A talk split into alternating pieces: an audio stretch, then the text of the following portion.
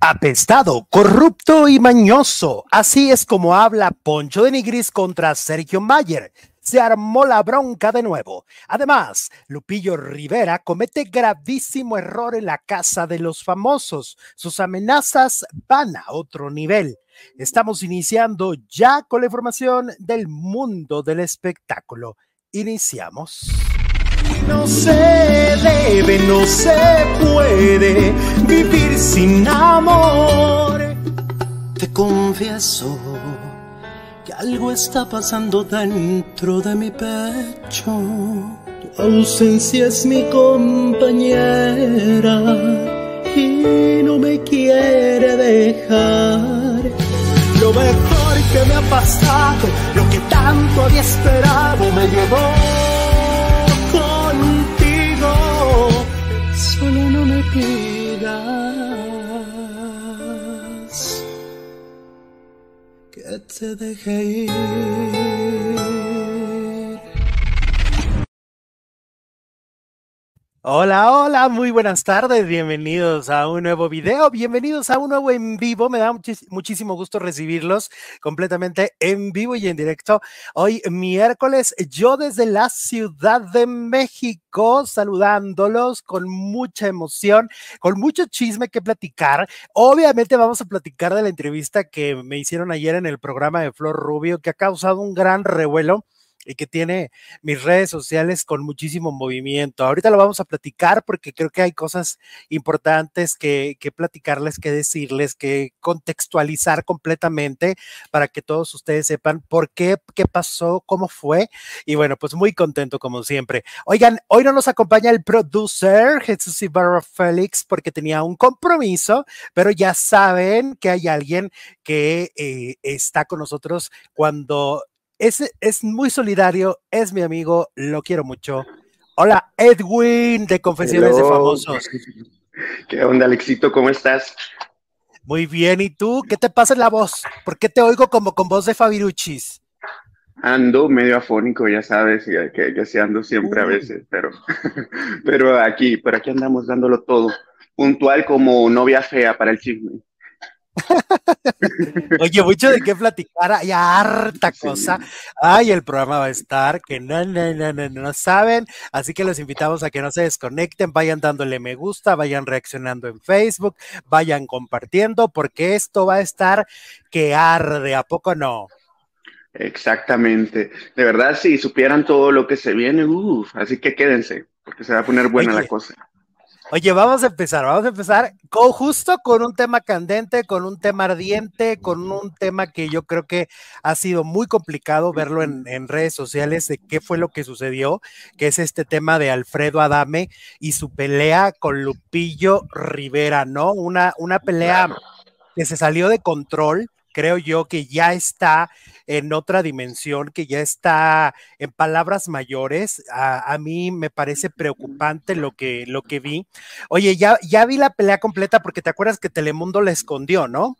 Exacto, sí, sí. Era para Sí. guardarla para la gala. Sí, ya sabes que censuran, porque pues obviamente si no, las redes sociales queman y ya al siguiente día, pues qué chiste tiene verla, ¿no?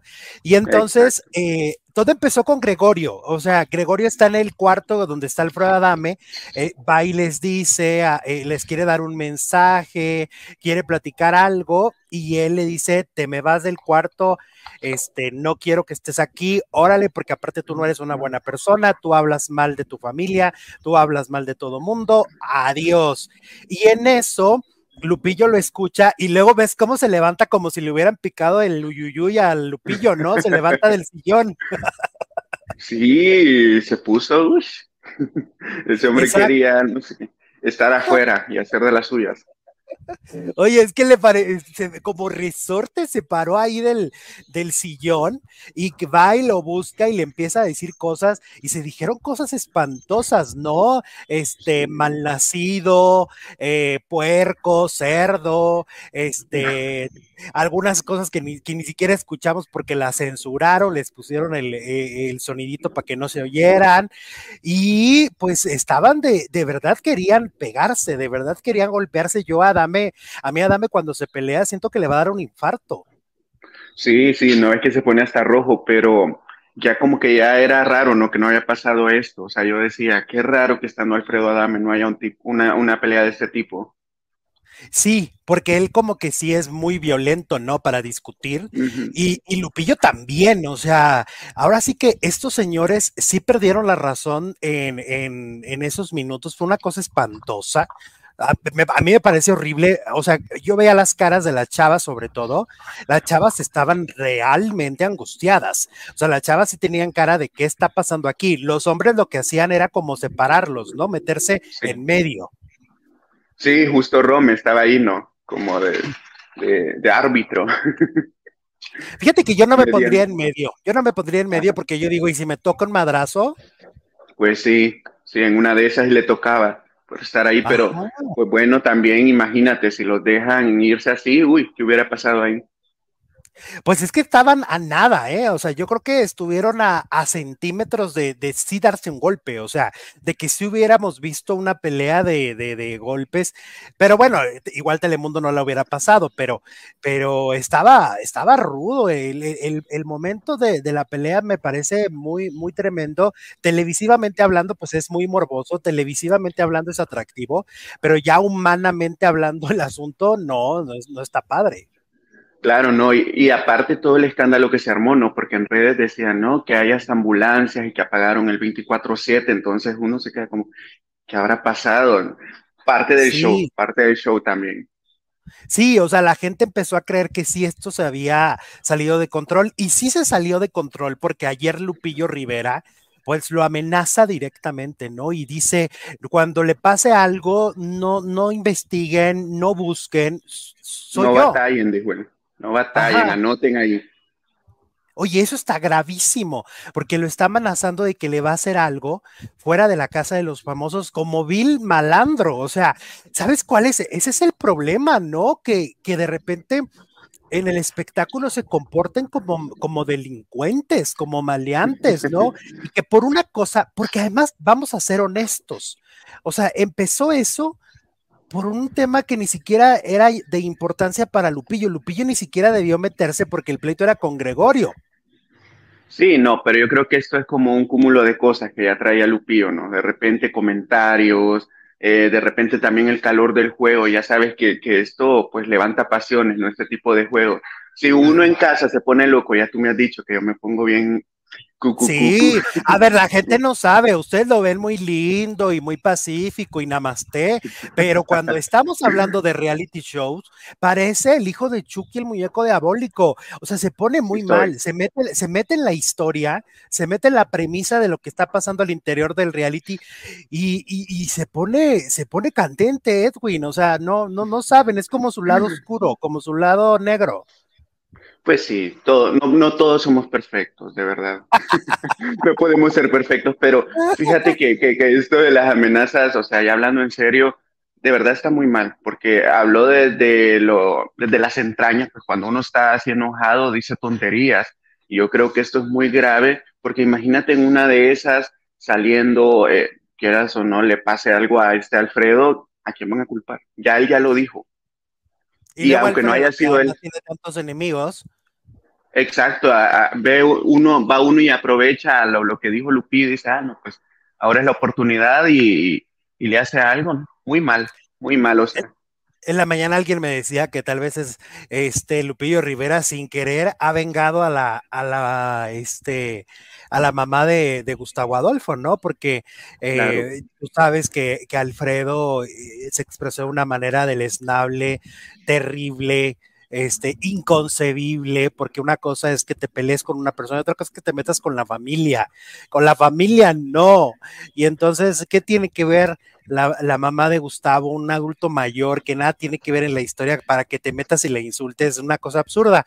Pero pues aquí se llevaron los insultos hasta ahí y de alguna manera Lupillo vengó, por decir de alguna forma, a Gustavo y a su mamá.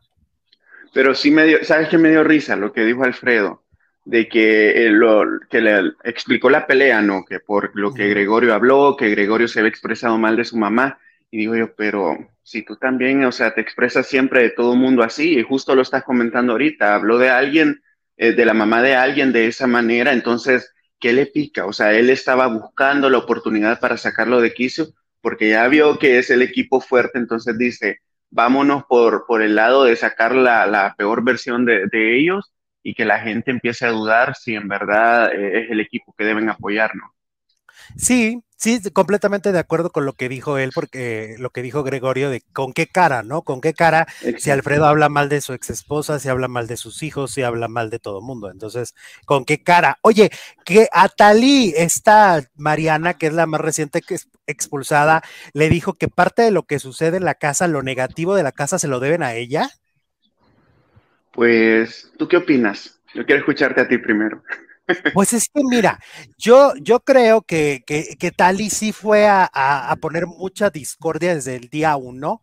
O sea, es, es quien inicia los problemas dentro de la casa que se han ido convirtiendo en una bola de nieve que ya nadie puede parar. Eh, y, y, sí, fue la iniciadora, pero bueno, claro, pues tampoco es Montessori, o sea, todos son adultos y obviamente tendrían el poder de decisión de si quiero seguir la toxicidad que esta mujer vino a arrojar porque sí es una mujer tóxica, porque sí es una mujer eh, muy, mm, pues que le fue muy conflictiva, ¿no? Y un poco fragmentada y un poco involucrándose, no sé, creo que, creo que Tali no, no, no fue un, un integrante positivo para la casa, pero tampoco el responsable de todo. Es que es maquiavélica, ves como cuando está en los debates, ella está con su sonrisita, ¿no? así como de, no me vas a ganar, o sea, yo soy la protagonista. Y sí ha tenido ese protagonismo dentro del programa, sí ha movido las fichas para el show, está increíble ella como personaje, pero para los que están adentro, pobrecitos. Sí, está, está fuerte eso, ¿no? Eh, y, y, bueno, pues sigue ahí en el panel. Desde afuera, sí. Y también fue la que se metió primero cuando dijeron que si había ambulancias y que no sé qué. Ella escribió un tweet diciendo, haz de cuenta como la vocera, ya se cree la jefa. Ajá. Sí, no, si ella desde afuera está moviendo, no, no quiere dejar el juego, no lo quiere dejar. Ya ves las Pero teorías ella que había, se largó, ella se largó. Pues decían que de repente lo hizo porque este, quiere hacer ganar a Lupillo y a lo mejor se comparten el premio y así. Entonces, quién sabe, y esa es su estrategia. Pues quién sabe, pero bueno, pues es un personaje muy raro. Todo esto está pasando en la casa de los famosos, está candente, está ardiente. Bienvenidos todos los que van llegando. Los de Facebook me están fallando, veo solo 60 reacciones, eso es nada. Así que por favor, en este momento, denle duro a las reacciones, el me asombra, el me gusta, el me encanta, apoyarnos con todo. Este, estamos desde Ciudad de México, un servidor, y desde El Salvador, Edwin de Confesiones de Famosos. Estamos hablando del mundo del entretenimiento. Déjame buscar comentarios. Vamos a checar comentarios. A ver aquí. Mira, Atenea. Adame quiso eh, sacar a Gregorio, Cristina le dijo a Adame que él se saliera, ahí se molestó a Adame y le gritó algo de sus hijos. Ahí se enojó Lupillo Rivera, dice Atenea, y nos manda cinco eh, dólares. No, a ver, déjame lo vuelvo a leer porque no lo entendí. Adame quiso sacar a Gregorio, sí, eso sí lo vi. Cristina le dijo a Adame que él se saliera. Sí, porque le dijo que él estaba hablando, ¿no? Le dijo, está hablando, nos está diciendo algo, ¿no? Y luego le dice, ahí se molestó a Dame y le gritó algo de sus hijos. Mira, entiendo, entiendo el punto de Lupillo, a lo mejor sí es una persona muy protectora de, de, la parte familiar, ¿no? Pero es lo que tú dices, ¿por qué llegar tanto? Sí, Adame pues le mencionó a su mamá y todo, pero es algo muy común, ¿no? En México, la, e, estas mentadas, ajá, es algo muy, muy, muy cultural de, de los mexicanos, pero, pero ¿por qué tomárselo tan así? O sea, yo soy Team Lupillo, lo acepto, me, me encanta el juego de, de, de, él y su equipo, pero de verdad que aquí estuvo mal. Estuvo mal porque por la parte de él, ¿no? O sea, se va a ver afectado sí. si pasa algo.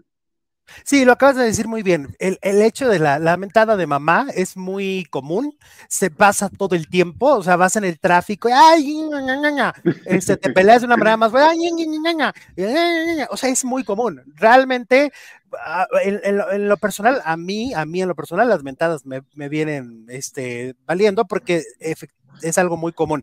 Víctor Guerrero nos envía 50 pesos mexicanos y nos dice, el señor Mayer, el señor Denigris, la señora Tali García, el señor Lupillo Rivera y el señor Adame son una bola de conflictivos, más el señor Adame. sí, eso sí. Sí, definitivamente. Sí, también. Mira, Liliana, Liliana nos dice, Alex, ¿qué opinas que le apesta el rabo a Adame? Ahora, ahora, ¿qué? ¿Sí es verdad tú, que sigues el programa mucho? Mm, pues me imagino, porque a veces que siempre anda echándose pums, entonces a lo mejor y sí. Ah, sí es cierto. Pues él mismo dijo, ¿no? Que era una máquina de gases. Exacto, entonces eso se acumula ahí. ¡Ay, qué asco! ¡Ay, qué asco! ¡Qué horror! ¿Cómo que qué puedo opinar? Pues qué asco, lo único que puedo opinar. Este, a ver, Patti García, a ver, espérame, déjame pongo a Patti. Dice: Lo que le molestó a Lupillo Rivera es que Adame dijo que él mandó a matar a Jenny Rivera. Ah, caray. Ah, caray. No, pues así como no te vas a molestar. Pues sí, es que luego pasa que uno también, eh, como no está en Estados Unidos, no puede ver a veces todas las versiones completas de lo que pasa y uno ve como la, la parte más importante, ¿no? De, la, de las peleas y las pláticas. Exacto. Mira, Daniel Esteban nos dice, el caso de Pablo Lai debería tomar como ejemplo para no caer en los abismos de la ira. Tiene toda la razón, fíjate, el momento de ira que vivió este Pablo Lai, lo que le costó, le costó 13 años de cárcel más los que ya lleva, van a ser como 15 años en la cárcel, eh, bueno, unos en, en, este, en arraigo, pero bueno, son 15 años de, de prisión, de no poder hacer nada de tu vida, ¿no? Así es, saludos a Dani, que es mi amigo. ¿Qué más? Mira, aquí anda Charlie. Ahorita quiero felicitar, quiero eh, felicitar a, al tío Charlie Mapachips. Está cumpliendo años. Hoy es su cumpleaños. Anda aquí en el chat, pero no solo anda en el chat, chicos. Ustedes no saben, chicos. Lo acabo de felicitar en persona. En vivo y en directo le di un abrazo hace como media hora este, porque anda aquí en la Ciudad de México y hoy vamos a, ahorita nos vamos a ir a comer y al ratito vamos a ir al concierto de Yuri y Cristian Castro. Qué bien, qué bien. Van a festejar todo. Sí, un super cumpleaños para, para el tío Charlie. Así es, que es parte de tu familia aquí en el programa. Sí, fíjate, él, traspasó la pantalla, ¿no? O sea, él, él empieza como un seguidor, como muchos de los que están ahorita aquí conectados y que siempre mandan bien bonita vibra y que yo los amo con todo mi corazón. Pero logramos, ay, qué pasó, te fuiste. Pero logramos, este, logramos una amistad padrísima y yo ya, pues yo, yo ya le digo tío, ya es mi tío. Y la que es tú. Mi tío, dice, tal vez tu primo. Mira, mira, va a ser mi tío. Yo seré un bebé y me quitaré 10 años para que sea mi tío. un adolescente. Oye, la que está bien molesta, esto no estaba en el guion, pero ahorita lo agregué porque vi su tweet y dije, ora, está bien enojada Aurora Valle, mira. Aurora Valle, la Boris, escribió. Y resulta que unos muertos de hambre, literal, quisieron pagar un dineral en Uber Eats con mi número de tarjeta. Seguro el banco dijo, no, ella no come tanto declinado el cargo, los malditos el appellation, tarjeta reportada, tarjeta bloqueada, hashtag estás bloqueada. Bloqueada. estás bloqueado. ¿Cómo ves? Mi Borita muy enojada, le quisieron clonar su tarjeta. Ay, no, si da coraje, oye, pues es que es tu dinero, es tu dinero. No, pero qué bueno que, que, ahora los bancos tienen como esto muy de seguridad, ¿no? A mí recientemente me pasó, hice una compra, pero hazte cuenta que la farmacia cobró dos días después y me bloquearon la tarjeta, porque pues lo, veían como algún robo, algo así, o como que la habían clonado. Y ya después me comuniqué que qué había pasado y ya me resolvieron, me dijeron, es por esto, estaba sospechosa la, compra. Mm, como algo extraño, ¿no? sí. Oye, estaba viendo también antes de entrar al aire, eh, esta Raquel Vigorra, la entrevistaron en un chacaleo. Sí. Y vi el video que lo subió Michelle Rubalcaba y en el video Raquel Vigorra habla sobre la salud de Daniel Bisoño. Ella dice que pues nunca le ha deseado un mal, que tampoco es que está al pendiente de su salud, pero no le puede desear nada malo. Al final son compadres, o sea, también yo creo que no puede haber un sentimiento tan negativo. Finalmente es el, padrino de uno de tus hijos, este, o sea, eh, no hay, yo pienso que además por el cariño y por el amor que hubo de amigos, porque al final de cuentas entre amigos hay amor. este, ese amor de, amigos, no puedes desear que, que, que, a Daniel le pase algo, ¿no? Este, además, si a Daniel le pasa algo, si Daniel no logra salir de esta en el hospital, pues tiene una hija. Y, yo se lo decía a alguien en la mañana, le decía a alguien en la mañana, este, ser huérfano es muy feo, y lo digo de, de, de primera mano este, crees, eh, no tener a tus papás es una cosa muy fuerte. Entonces, y Micaela, la hija de Daniel, está muy chiquita. Este, entonces, yo de verdad, este, espero que, que, Daniel logre salir de esta. Oye, por cierto, oigo como un eco. Oigo, me oigo en eco. ¿No tienes nada aprendido mi, el sonido de tu teléfono? No, para nada. Porque me oigo como en eco. Este, pero bueno, yo espero que de verdad eh, Daniel logre salir de, esta. Raquel eh, dijo que pues ella, ella cree en el perdón y está bien porque, bueno, al menos yo que también por ahí tengo mis guías espirituales a, a los que también les hago mucho caso y me han dicho que no necesariamente tienes que pedirle perdón a alguien o tienes que recibir el perdón de esa el, el, el, que una persona te ofrezca su perdón. A, veces desde el fondo de tu corazón lo puedes hacer y lo puedes hacer en solitario, lo puedes hacer en un ritual, lo puedes hacer en privado. Ellos no han, no han vuelto a hablar, ellos realmente nunca volvieron a tener una conversación, ni un sí, ni un no. Pero mm, yo, yo creo en eso, yo creo también en que si de corazón Raquel se ha perdonado lo que ella dice que Daniel mintió o lo que Daniel la dañó, lo que ella cree que, que Daniel la dañó, pues bueno, pues será, será válido, ¿no? Ese perdón. Claro, y aparte yo, yo pienso que en estas situaciones hay que olvidarnos las cosas malas y, enfocarnos en lo que es realmente importante, como tú mencionas, tiene una hija. Entonces, una hija que lo necesita. Yo no sé si de, de, de ella es madrina Raquel, ¿no? Es que no me acuerdo, creo que sí. O sea, sé que son compadres de, de, de, de, verdad, sí son compadres de verdad, ¿no? De, porque acá es muy común en México que, que diga, ay, compadre, ay, compadre. No, no, no. Ellos sí son compadres, o sea, sí se bautizaron, pero creo que entonces sí, Micaela, su madrina sería a lo mejor Raquel. No lo tengo claro, lo voy a buscar, pero no lo tengo claro. Lo que sí es que eran muy unidos, tal como lo estamos viendo en la fotografía. Igual, imagínate, o sea, siendo la madrina de uno de, sus hijos, es muy natural que ella tampoco le, bueno, es que un, cualquier buen ser humano no le va a desear el mal, ni mucho menos la muerte a alguien, ¿no? Sí, no, no, no, yo creo que a nadie hay que desearle nada malo porque ah, yo siempre digo con la salud no, con las enfermedades no, porque las enfermedades nadie las busca, Edwin. O sea, las enfermedades llegan te mueven el, la vida, te mueven el mundo, te quitan seres. Entonces, con las enfermedades, no. O sea, podemos criticar, podemos venir y abrir el espacio para hablar de muchos temas, pero con las enfermedades, no. Entonces, pero aún así te digo algo, hay, hay mucha gente insensible. Por ejemplo, en TikTok veía cómo subían algunos TikToks, valga la redundancia, en donde decía descanse en paz. Y yo digo, ¿cómo puede ser esto? O sea, por tener vistas, por tener likes. No, no, no, es válido. No, no, no, y no se vale. Y, y, mira, es una cosa muy, muy dolorosa lo que está pasando con Daniel Bisoño, que sigue muy delicado, que sus músculos no están teniendo la fuerza suficiente para poder él este, respirar por sí solo, está eh, intubado. Eh, eh, eso, eso es un tema muy difícil. Cuando a ti ya pasas a, estar intubado, es que algo sí está muy grave, ¿no? Algo, algo está muy delicado.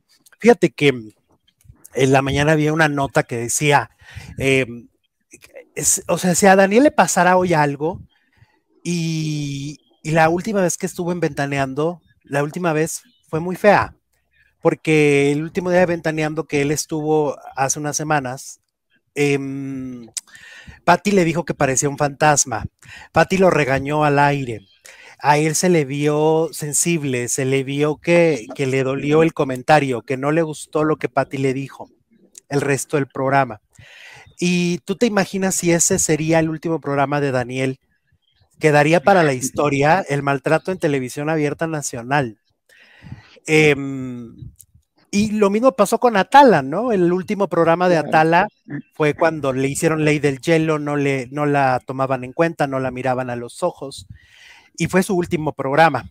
Lo mismo podría suceder con Daniel porque todo el tiempo, o sea, todo el tiempo tenemos que pensar que estamos viviendo el aquí y el ahora y que no tenemos seguro nada, ¿no?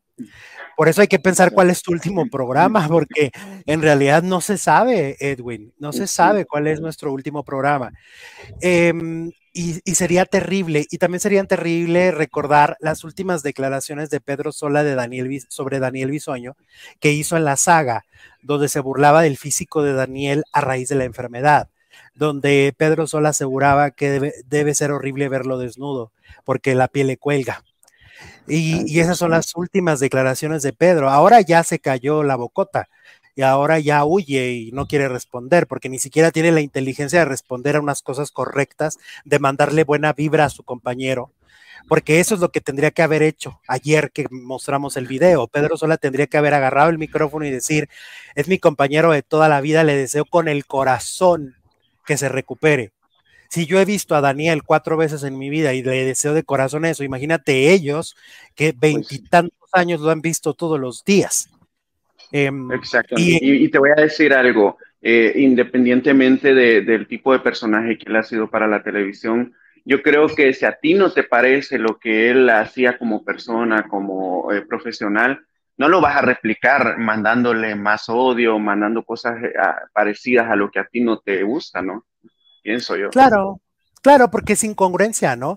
Lo que, lo que, lo que te molestaba, entonces tú lo aplicas, es, es incongruente. Hay que tener sentido común. Muy cierto lo que dices. Hay que tener esa, esa capacidad de decir, ok, a lo mejor él criticaba, él era muy ácido, a lo mejor él se escudaba en el humor negro, lo que tú quieras pero, pero no puedes utilizar el humor negro de esta manera de, de, su compañero debatiéndose entre la vida y la muerte en el hospital y Pedro Sola diciendo que la piel le cuelga y que está todo feo, desnudo. O sea, esas cosas pues no van y no deberían de, de, de suceder. Te digo, yo creo que ya le pusieron un bozal, ya le dijeron, señor, usted ya no hable.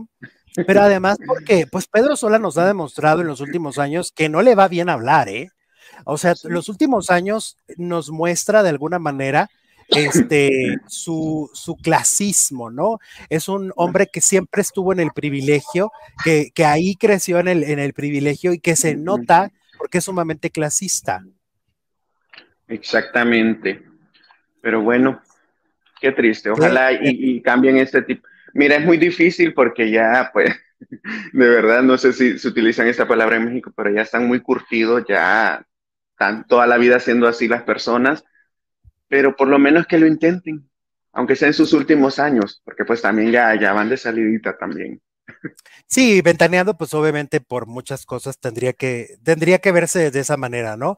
Este, mira, aquí Miguel Ángel Maldonado nos envía 1.99 dólares y nos dice saludos, ¿cuándo vienen a Florida para ir a comer? Y fíjate, Miguel, que cuando fui, es que ya no me acuerdo, creo que en el 2017, fui a Orlando, fui a Orlando y nomás conocimos ahí en, el, los parques de Disney, no salimos de ahí, este, y me encantaría regresar, sobre todo para conocer Miami, claro que sí, claro que sí. claro que sí, chico. Mira, dice la princesa Susi, el día de hoy Chespirito estaría cumpliendo 95 años. ¡Ay, a poco! Ay, mira, tengo una nota de Chespirito. Déjame busco la foto. Dame dos segundos. Porque mira, ya se sabe, justo hoy en el cumpleaños del Chespirito, ya se sabe quién será quien, lo, quien le dé vida en la serie. Va a ser Pablo Cruz. Tremendo actor. De verdad me, gusta mucho el trabajo de él. Para los que no lo ubican, eh, estuvo en Luis Miguel, ¿no? Como Patricio. Sí, en el Hotel de los Secretos. También. También. En una que se llamaba El Sexo Débil, con Itatí Cantoral, en Imagen Televisión, antes Cadena 3. Eh, y fíjate que ah, yo flipé, yo estoy flipando, porque me parece uno de los actores más, em, vaya, que, la, que el mundo del entretenimiento y las telenovelas y las series no le había hecho justicia o no le ha hecho justicia.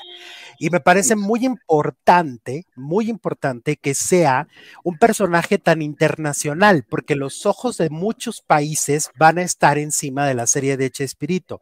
Pablo Cruz me parece un muy buen actor, de los mejores de su generación, como malo, como bueno, lo que interprete. Es un actor muy capaz y creo que va a ser algo increíble seguramente. Y me va a encantar, y lo voy a festejar desde aquí, me va a encantar que la vida le cambie como a Diego Boneta después de Luis Miguel. Ojalá que la vida le cambie, que la carrera le cambie, que le paguen mejor, porque creo que es un muy buen actor que hasta el día de hoy no ha tenido un personaje representativo. Y si, si tú observas en la imagen que has, en la imagen que has colocado, perdón, este, sí tiene mucho parecido, o sea, ya imaginándolo caracterizado con las líneas de expresión y todo, sí se parece. Sí, sí se parece, ¿eh? sí se parece y aparte como es un actor, porque él sí es un actor, puede realmente mm, estudiar mucho a, Roberto Gómez Bolaños, lo puede estudiar desde, desde todos los ángulos de su gesticulación, su manera de moverse, su manera de hablar, su manera de, dirigir, porque pues era el director del Chavo del Ocho y de todos estos sketches. Eh, va a ser muy interesante verlo, yo de verdad lo festejo enormemente bravo, bravo, bravo de que Pablo Cruz Guerrero será el protagonista de la serie de Chespirito. Entonces siempre no, no, no se le hizo al pobre Lalo España, ¿no? Que ves cómo quería este personaje. Yo creo que no. Yo creo que Lalo es muy buen actor, muy capaz, es un gran actor.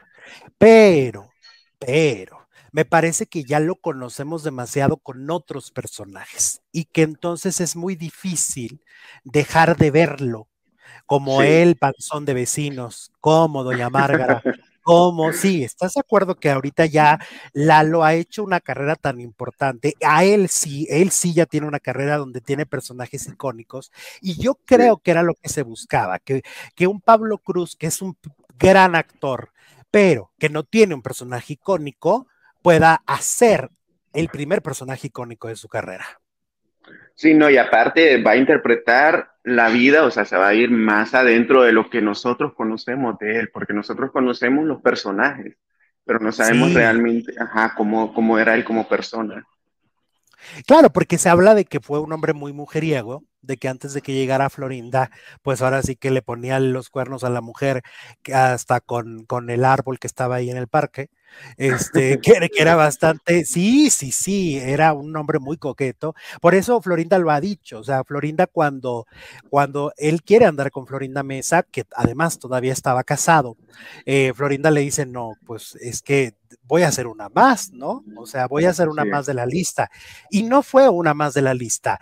Eh, a lo mejor la relación empieza así bajo estas condiciones de de, ah, bueno, pues es que está casado y bueno, pues se le tachó en su momento en aquella época, porque además era, acuérdate que era muy mal visto eso, y se le tachó de lo peor a la pobre Florinda, efectivamente, ¿no? O sea, sí, pero eh, con el tiempo se demostró y con el tiempo nos dimos cuenta que no, que no era una más y no fue una más, fue la compañera en el resto de la vida de Roberto Gómez Bolaños, fue muy importante para él, fue, fue, ella lo ha dicho, era, para ella era su padre, su hermano, su pareja, su amante, todo, ¿no?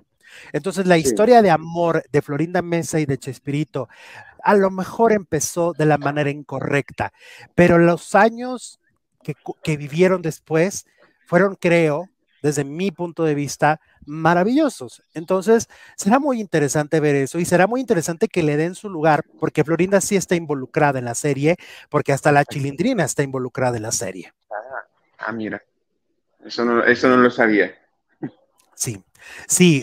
Eh, María Antonieta de las Nieves no logró reconciliarse en vida con Chespirito pero sí ha sido tomada en cuenta para la, para la serie. El único que no es Carlos, Carlos Villagrán. Pues es que también si, si, por ejemplo, en el caso de Doña Florinda, que exige bastante este, verdad en la serie, pues sí tiene que tomar en cuenta a la gente para que se cuente la verdad como ella la está pidiendo. Claro, claro, claro. Oye, vamos a ver, a ver si hay más comentarios por aquí. Sí, sí hay más super chat. A ver, vamos a ver otro super chat de Víctor Guerrero que nos dice el señor Pedro Sola debería de jubilarse, se ve cansado y viejo para que diga tantas imbecilidades. Ok, ok, andamos rudos. Sí, andamos rudos hoy, amanecimos, amanecimos rudos. Oye, vamos con Brenda, Brenda Sí, sí, sí. Vamos con Brenda Zambrano, que dio unas declaraciones pues muy fuertes, este, según dicen, sería Quique Mayagoitia, quien estamos viendo en pantalla, que es uno de los conductores actuales de Venga la Alegría, que sería el ex de Brenda Zambrano que la hizo perder un hijo. Em, lo que parecía un cuento de hadas, dice, se volvió una pesadilla cuando su amado le pidió que perdiera un hijo y poco después terminó con ella. Esto lo confirmó Gabo Cuevas, porque es muy amigo de Brenda Zambrano. Y entonces, eh, eh, a través del canal de Flor Rubio, según dijo, cuando Brenda se enteró que estaba, que estaba embarazada, no sabía qué hacer porque estaba empezando en el medio. Y fue entonces que consultó a su novio, y tras una larga plática, la influencer habría terminado convencida por Enrique Mayagoitia, quien le dijo que no quería ser padre en ese momento. Ella me ha contado que ellos platicaron y que dijeron más que nada por parte de él, pues, y no quiero ser papá. Eh, ella dijo, este tipo me envolvió y me hizo perder un hijo, me dijo, no estamos preparados para tenerlo, creo que no es el momento, estamos muy jóvenes, nos falta mucho por vivir. Una enamorada hace cualquier estupidez, pues tomé la decisión, la tomamos entre los dos y a la semana que yo ya me sentía bien, me votó, se deshizo de mí, ah, me bloqueó de todos lados, o sea, se desapareció. La gosteó. Híjole. Mira, así como que la envolvió, la envolvió, no, no pienso que sea así porque pues ya, ya tenía una edad de razonar y de tomar decisiones. Entonces, como lo dice, responsabilidad de los dos. Sí, yo creo que sí, porque además, pues yo creo que esto lamentablemente lo han vivido muchas mujeres.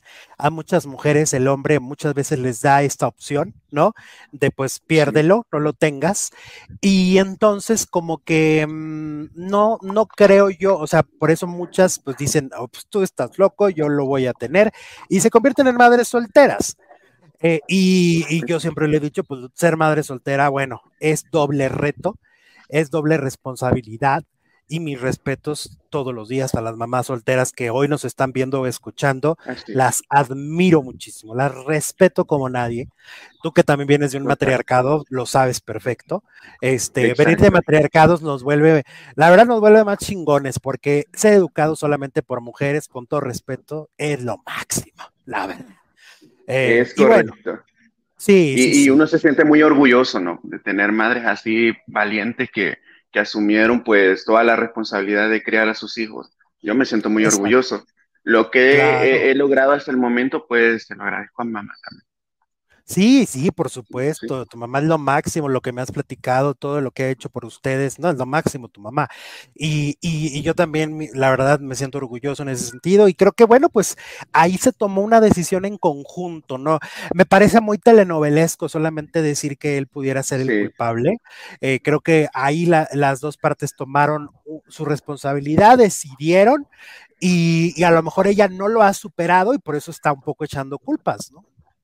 Oye, pero yo, yo he notado algo, ¿no? No quiero faltarle respeto ni nada, pero de repente siento que ella hace carrera a base de eso, ¿no? De, puro chisme, de pura anécdota, así. Sí, ya, ya lo decía de repente Niurka, ¿por qué venirlo a sacar años después? O sea, cada quien sí, sí entiendo que lleva su proceso, pero no sé. Hay algo que me, que me hace ruido. ¿Sabes qué me brinca también? Y coincido contigo. El hecho de que por primera vez él está en un, en un espacio muy importante.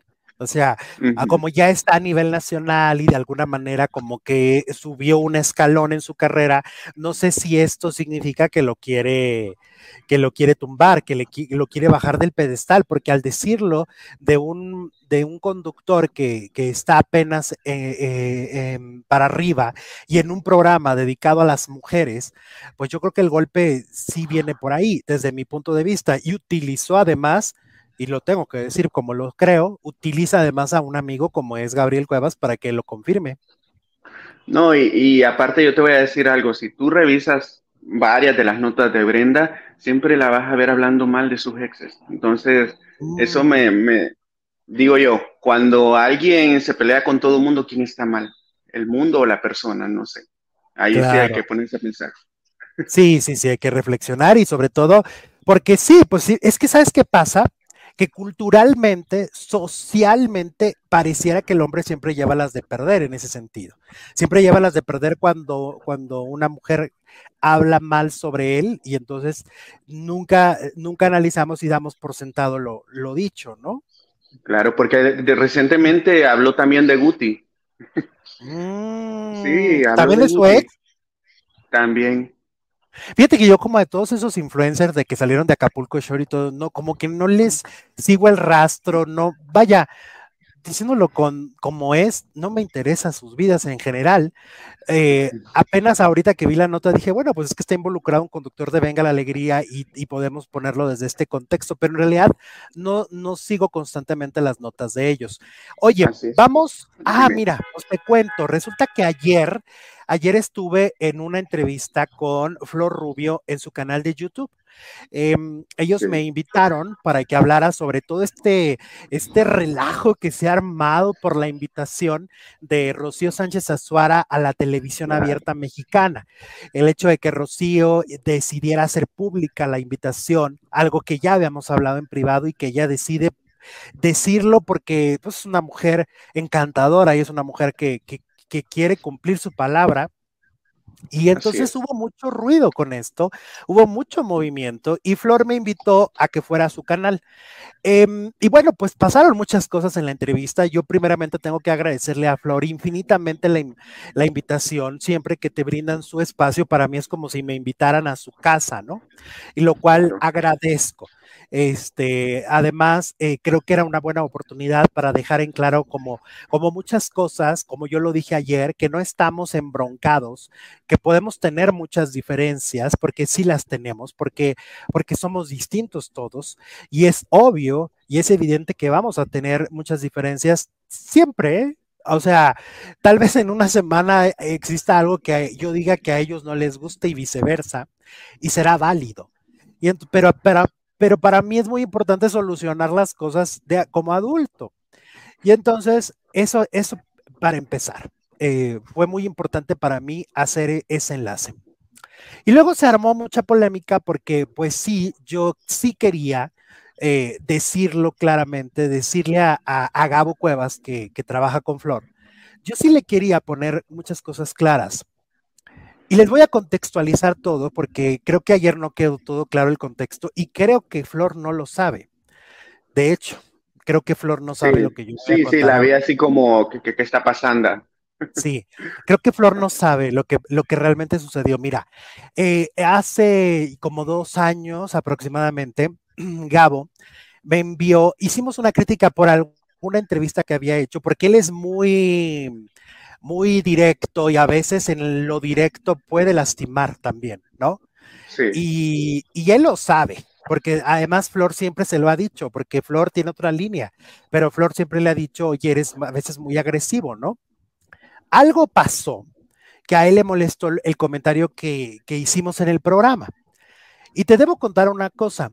Yo, la verdad, cuando hablan de mí, sí respondo a veces, a veces no, a veces respondo mucho tiempo después, eh, pero cuando hablan de una gente a la que yo quiero, y ya hemos tenido esta posibilidad y tú ya lo sabes porque tú ya eres de mi círculo cercano, Edwin, cuando se meten con sí, alguien que yo quiero, yo me pongo muy chuki. Y, en es, y ese día, ese día, Gabo me mandó un WhatsApp muy, muy particular, donde hacía, hacía menos a Jesús, al producer. Y te digo, ahí me prendes un cohete.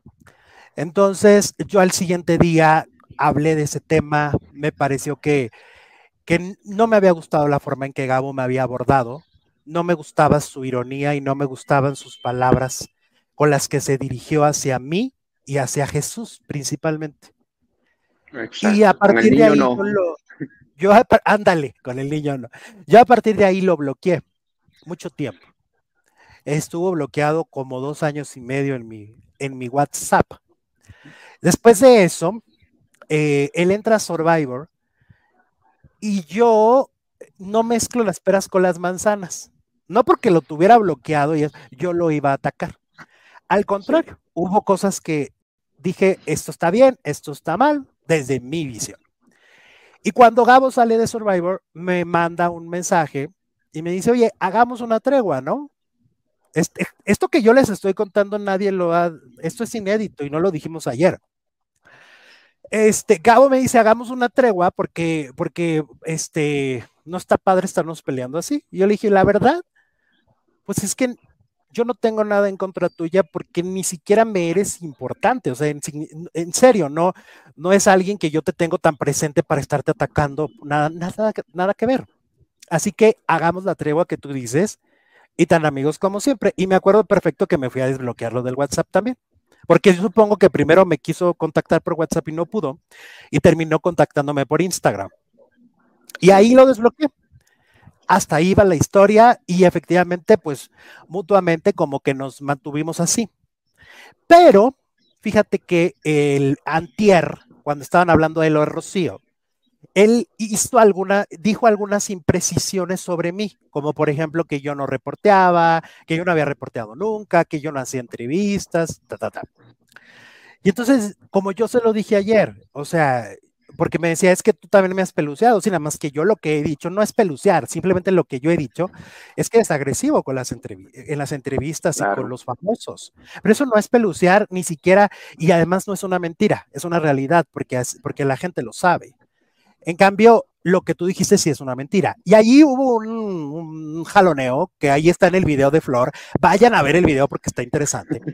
Porque son puntos de vista, son puntos de vista diferentes. ¿Y por qué hablo de todo esto? Pues porque en mis redes sociales están saturadas de mensajes muy, muy em, solidarios conmigo, algunos muy agresivos hacia Gabriel. Y no va por ahí. Y no va por ahí, ¿eh? Porque creo que al final de cuentas, ayer dejamos, yo dejé muy clara mi postura. Creo que me defendí, defiendo mi historia, Edwin, porque yo estoy en esto de hace 23 años. Yo empecé a los 17 años en el medio. Eh, llevo 23 haciendo esto. Claro que he reporteado, pero también debo decir que reportear es para alguien que tenga cierto perfil. Y Aparte, la, vida es de avanzar, ¿no? La vida es de avanzar y eso es lo que tú has hecho, avanzar. Y bendito Dios, estás ahora, como se lo dijiste a él, de titular de tu propio programa, porque aparte es tu propia empresa la que tú tienes, no, no, no estás colaborándole a nadie más. Y, y eso es avanzar, así se llama. Sí.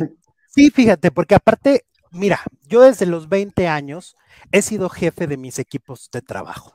O sea, yo desde los 20 años he tenido gente que me ha trabajado como reportero y aún así también seguía yo reporteando. Reporté muchos años en Televisa, etcétera. Como yo le dije, no porque tú no lo conozcas no quiere decir que no exista y tú no me conoces. Eh, y, y, y, reporté mucho tiempo y, tengo unas anécdotas terribles, por eso te digo que es muy complicado ser reportero, porque eh, Lupita Alessi un día me recordó a mi mamá gritos, Eduardo Yáñez casi me golpea en los foros de Televisa, Em, eh, tienes que esperar horas y horas. Y, bueno, llegó un momento en el que dije, esto ya no lo quiero. Como también tuve un momento, Edwin, donde dije, ya no quiero depender de un jefe y voy a ser mi propio jefe. También hubo un momento en el que lo decidí, hubo un, momento en el que me parecía muy importante hacerlo. Entonces yo lo aclaré, además también lo dije, en este canal han pasado muchísimas figuras también entrevistadas por mí, desde los exventaneandos, este, ay, es que bueno, eh, Mayri Villanueva, Susana González, Gustavo Adolfo, eh, este. Victoria Rufo. Victoria Rufo, Lucía, Méndez. Ajá, aquí han estado en el canal y pues quien las ha entrevistado soy yo. Por eso es que era importante precisar eso. La entrevista fue linda, ese fue un momento que sí fue como fue, como lo vieron todos, pero la entrevista fue muy linda porque, porque bueno, para empezar había como líder alguien a quien este, a quien yo quiero y respeto, que es Flor Rubio. a mí Flor Rubio me parece una maestra en muchas cosas que hace. Es, ha sido maestra de, de universidad, lo es. Entonces, yo a, Flor la admiro, la respeto y, y de verdad es, lo, es, es, alguien a quien yo creo que tiene que tener un espacio siempre en los medios. En el caso de Analu también la conozco y es un amor y es una linda. Y, y también, por supuesto, agradezco sus atenciones. A Joel, que casi no habló, pero que también lo he tenido en este canal, eh, eh, entrevistándolo en dos coberturas que hice sobre el tema Juan Gabriel. Y, y mira, eh, para mí fue una entrevista muy linda, hubo preguntas que me gustaron mucho, fue una entrevista bonita, como yo les decía al final, yo, yo espero que mucha gente se suscriba a su, a su espacio, porque sé lo que significa hacer un espacio desde cero, sé lo que significa pelear por, por, por ser tu propio jefe, por ser independiente. Yo espero que les vaya increíble, más allá de esta controversia, pues, pues pasó, pasó, ni modo, o sea, lo que, lo que todos vieron es lo que sucedió pero yo a Gabo, este, no tengo nada en contra de él y lo único que necesitaba era sí no quedarme con esto dentro y dejarle muy claro que el que no me conozca o no conozca mi historia no quiere decir que no existo. Pero tú fuiste muy correcto, la verdad, en tu respuesta, muy bien, eh, sin agresividad, o sea, respondiendo desde de, la lógica. Entonces yo siento que, que respondiste muy bien, aparte como dice la, eh, la, titular, que es Flor, se trató muy bien, los otros dos chicos se trataron muy bien. Sí se puso bueno, de repente sí está bueno ponerle este picante, ¿no? Estuvo bueno que estuviera ayer Gabo, porque yo estaba con un ojo en la casa de los famosos y un ojo acá, y yo dije, Virgen de la Tú decías, a ver, cuál, a ver, cuál, a ver cuál pelea es más buena, la de Lupillo y Adame o la de estos dos. Lo bueno es que aquí sí van a volar pelucas de los dos, allá en la casa de los famosos con Lupillo, como le hacíamos y yo me sentí apapachado, me sentí querido, eh, este, o sea, sentí que, que además había parte de mi vida que ellos no conocían y que entonces fue importante como que entender quién soy, entender mi contexto, entender desde muchos ángulos, ¿no? Este, no todos nacimos en cuna de oro, ¿no? Y, y, y a lo mejor me hubiera encantado haber nacido en cuna de oro, o a lo mejor no, porque me ha costado más todo lo que he hecho me ha costado más, pero este, y, también dejarlo claro, ¿no? Porque luego se juzga a la ligera. Eh, creo que fue algo muy padre, creo que fue algo lindo y vean la entrevista, apoyen. Eh, porque creo que es importante que sigamos creciendo como plataforma y entre más somos, es, es más padre porque entonces hay más diversidad de opinión. Y eso está... Como dijo Flor, eh, somos una comunidad, dijo ella. Y esto es lo que hay que hacer, ¿no? En esta plataforma. hubo un momento en que sí, yo dije, esto se va a poner más intenso cuando te hizo la pregunta de cómo andabas en, la cuestión, en cuestiones del amor. Yo dije, ah. va, a sacar el anillo, las flores, ya escuchaba yo. Ah. no. Y que también eso es todo un tema, ¿eh? Porque hay las redes sociales en nuestro grupo de Facebook, hay una rebatinga.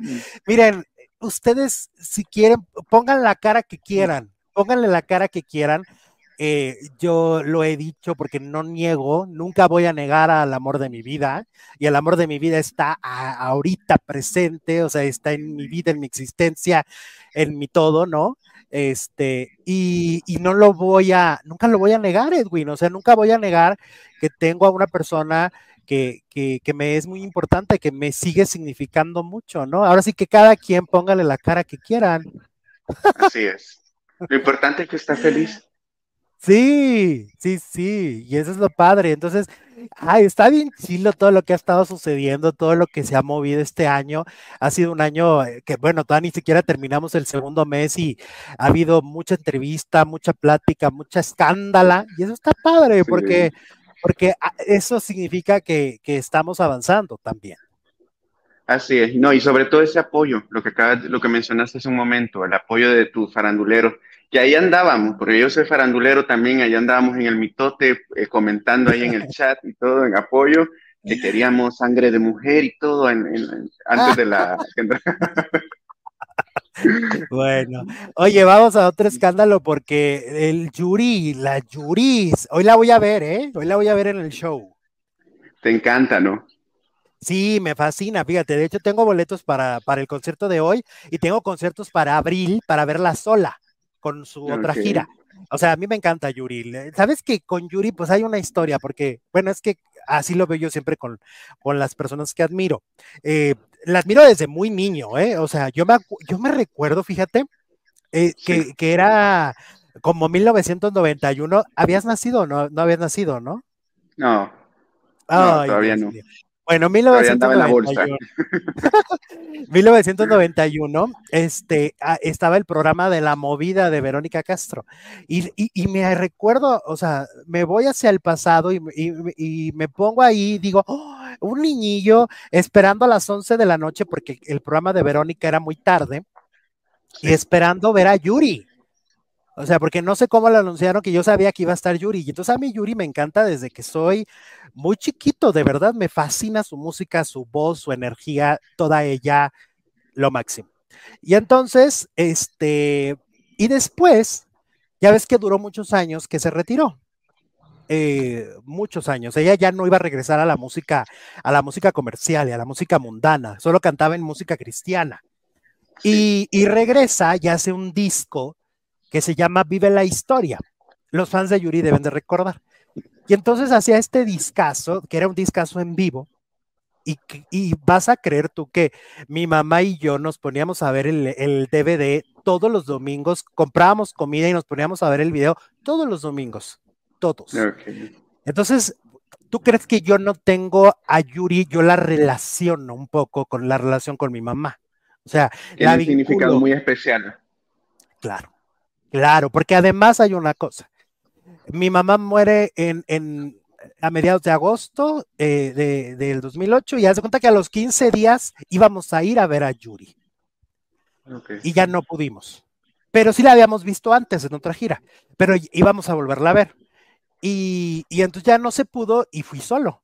O sea, yo dije, bueno, no solo porque en mi mente era de mi mamá va a ir conmigo, no sé cómo va a pasar, pero ahí va a andar, porque le encantaba el mitote. Y entonces la gocé mucho y siempre gozo mucho ver a Yuri, pero yo creo que tiene que ver con que en mi mente la relaciono con, con, con los domingos familiares con mi madre, ¿no? Sí, no, pero pues está lindo entonces. Si vas con, con, con ese sentido de, de que lo asocias con tu mamá, pues está bonito, lo disfrutas más. Mucho más, mucho más. También cuando fui a ver por primera vez a Ana Gabriel, ahí me ves a mí llorando como Magdalena en el auditorio, que la gente habría dicho, ay, pobrecito, le rompieron el corazón. Y no, ¿Cómo le gustan las mamás, no, Ana Gabriel? Las mamás son muy Ana Gabriel. La cantante preferida, además de Yuri, de mi mamá. Entonces, imagínate, pues verla fue wow. Sí, y de la mía también. La mía ahí siempre anda bien intensa con, con el cigarrillo. Ay, pues es que Ana Gabriel tiene unas canciones que están perris. Oye, pues Yuri dijo que cree que Luis Miguel va a perder la voz, que por dar tanto concierto sin parar. Eh, dice que ella ya lo vivió, o sea, ella ya vivió ese momento y advierte que la voz de Luis Miguel sufrirá graves daños si no se toma un tiempo de descanso. Dice, yo veo a Luis Miguel y digo, padre, cuídale esa voz eh, no quiero que pierda su voz mi Luis Miguel, ningún ser humano aguanta tantos conciertos seguidos. Y, yo hago cuatro y ya estoy pidiendo a eh, Araño Paredes, dice dice Yuri, y mira que también es una gran cantante, pero es que tiene razón, finalmente eh, tanto cambio de temperaturas, el otro día veía que, criticaba, ay, se llama Viborilda, es una periodista de Guadalajara, y, decía que en el último concierto de Yuri en Guadalajara, no estaba cantando al 100%, pero es que también se entiende porque, porque cantas con un instrumento de tu cuerpo, porque es un músculo, porque eres tú. Entonces, tanto cambio de temperatura, tanta cosa, pues obviamente puede afectar la voz. Así que Yuri tiene razón. O sea, Luis Miguel hizo una agenda donde no respira. O sea, es una agenda donde dices, pero ¿por qué tanto, Mickey? ¿Qué pasó, Mickey? Oh, Mickey, ¿por qué? ¿No? Aparte yo, bueno, yo no sé mucho de eso, pero lo de la, te recuerdas de él lo, que le pasó en el oído, ¿no? Cuando dejó de cantar en algún ah, tiempo. Ajá. Claro. Entonces, exacto, yo siento que él este, hace mayor esfuerzo al cantar. Sí, porque no, se escucha. Sí, tienes razón. Lo que pasa es que no se escucha. Cuando tú no te escuchas como cantante, evidentemente, pues tiendes a desafinar o si no desafinaste, es que estás todavía poniendo mucho más esfuerzo en el otro oído y este y en, y en tu instrumento, ¿no? Entonces, sí es difícil. Yo creo que es difícil, sobre todo una gira tan matada como la que está haciendo Luis Miguel. Creo que Yuri tiene razón, pero lo que pasa es que descansó muchos años, descansó mucho tiempo, o sea, casi, o sea, casi toda la pandemia, pero antes, y eso obviamente hace que perdió dinero. Sí, no, y aparte también está aprovechando las nuevas generaciones, porque sí, yo he visto como las nuevas generaciones lo apoyan demasiado le, gusta la música de él, entonces hay que aprovechar. Sí, sí, sí. Oye, vamos con el pleitazo. Hay otro, ay Dios, puro pleito. Con el de, con el de estos señores, mira. Con el ¿Te leo la encuesta? Sí, a ver, dime, dime. Bueno, aquí solo dice qué team eres. No sé si así lo pusiste nada más. Sí, ajá. ¿Qué team eres? Poncho de Nigris, Sergio Mayer, o si les caen mal los dos, lo pueden votar también. Y el 73% dice que le caen mal los dos. Y el 25%, se va más por el lado de Poncho. Y ahí hay unas dos personitas que están apoyando a Mayer. unas dos personitas. Oye, pues mira, Sergio Mayer siempre pierde, siempre pierde en las encuestas, ¿eh? Mira, ya está enojado ahí porque perdió. Sí, siempre pierde. Oye, mientras léeme algún comentario porque estoy teniendo problemas con mi mouse. Sí, fíjate que había un comentario bien bonito que, ah, yo no sé por qué lo perdí, pero era alguien, creo que se llamaba Areli, eh, que decía que gracias a ti, a Jesús, este, ella pudo, superar eh, el duelo del esposo. Bueno, ustedes lo acompañaron, la acompañaron en el duelo del esposo, entonces son como muy especiales en su vida. Ay, muchísimas gracias. Gracias. La princesa Susi Dice efemérides del día de hoy se cumplen 15 años de la muerte de Vitola y 8 años de las muertes de El Caballo Rojas y María Luisa Alcaraz respectivamente. Ah, muy bien. Mira, ya, ya pude. Vamos a ver lo que dice Sergio Mayer de Poncho Enigris y luego hablamos de la respuesta de Poncho. No tiene creatividad, no tiene nada, se roba ideas. ¿En qué experiencia puede tener? Porque cobra el 5% de unas pastelerías por decir que son de él. Entonces ya es empresario ¿Qué ha hecho como empresario? No ha generado un empleo, no ha traído ningún artista, no ha representado a nada y no ha producido nada como para decir que tiene experiencia. Que haya sido compañero y haya sido mi empleado hace 15 años, no lo hace mi amigo. Exponer a su mamá de la forma en que lo hace, exponer a su mujer en un, en un podcast y burlarse de ella, eso es misógino. Eso es y eso no está padre. Y él, él dice que es carrilla y que es divertido. ¿Lo quiere hacer conmigo? Conmigo no. Conmigo no.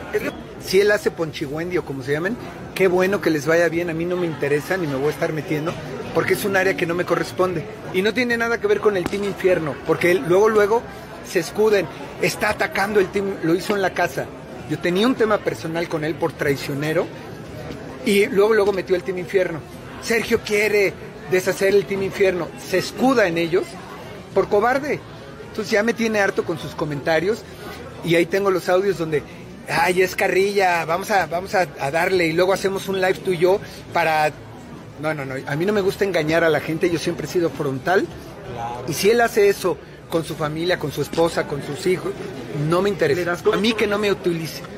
Me dio risa quien presentó ese documento y quien lo filtró porque es un reverendo imbécil y también quien lo presentó, porque es un documento apócrifo, es un documento que no tiene membrete, no tiene nada, ni siquiera está impreso, es un documento que se mandó a través de, una, de un correo electrónico que cualquiera puede hacer.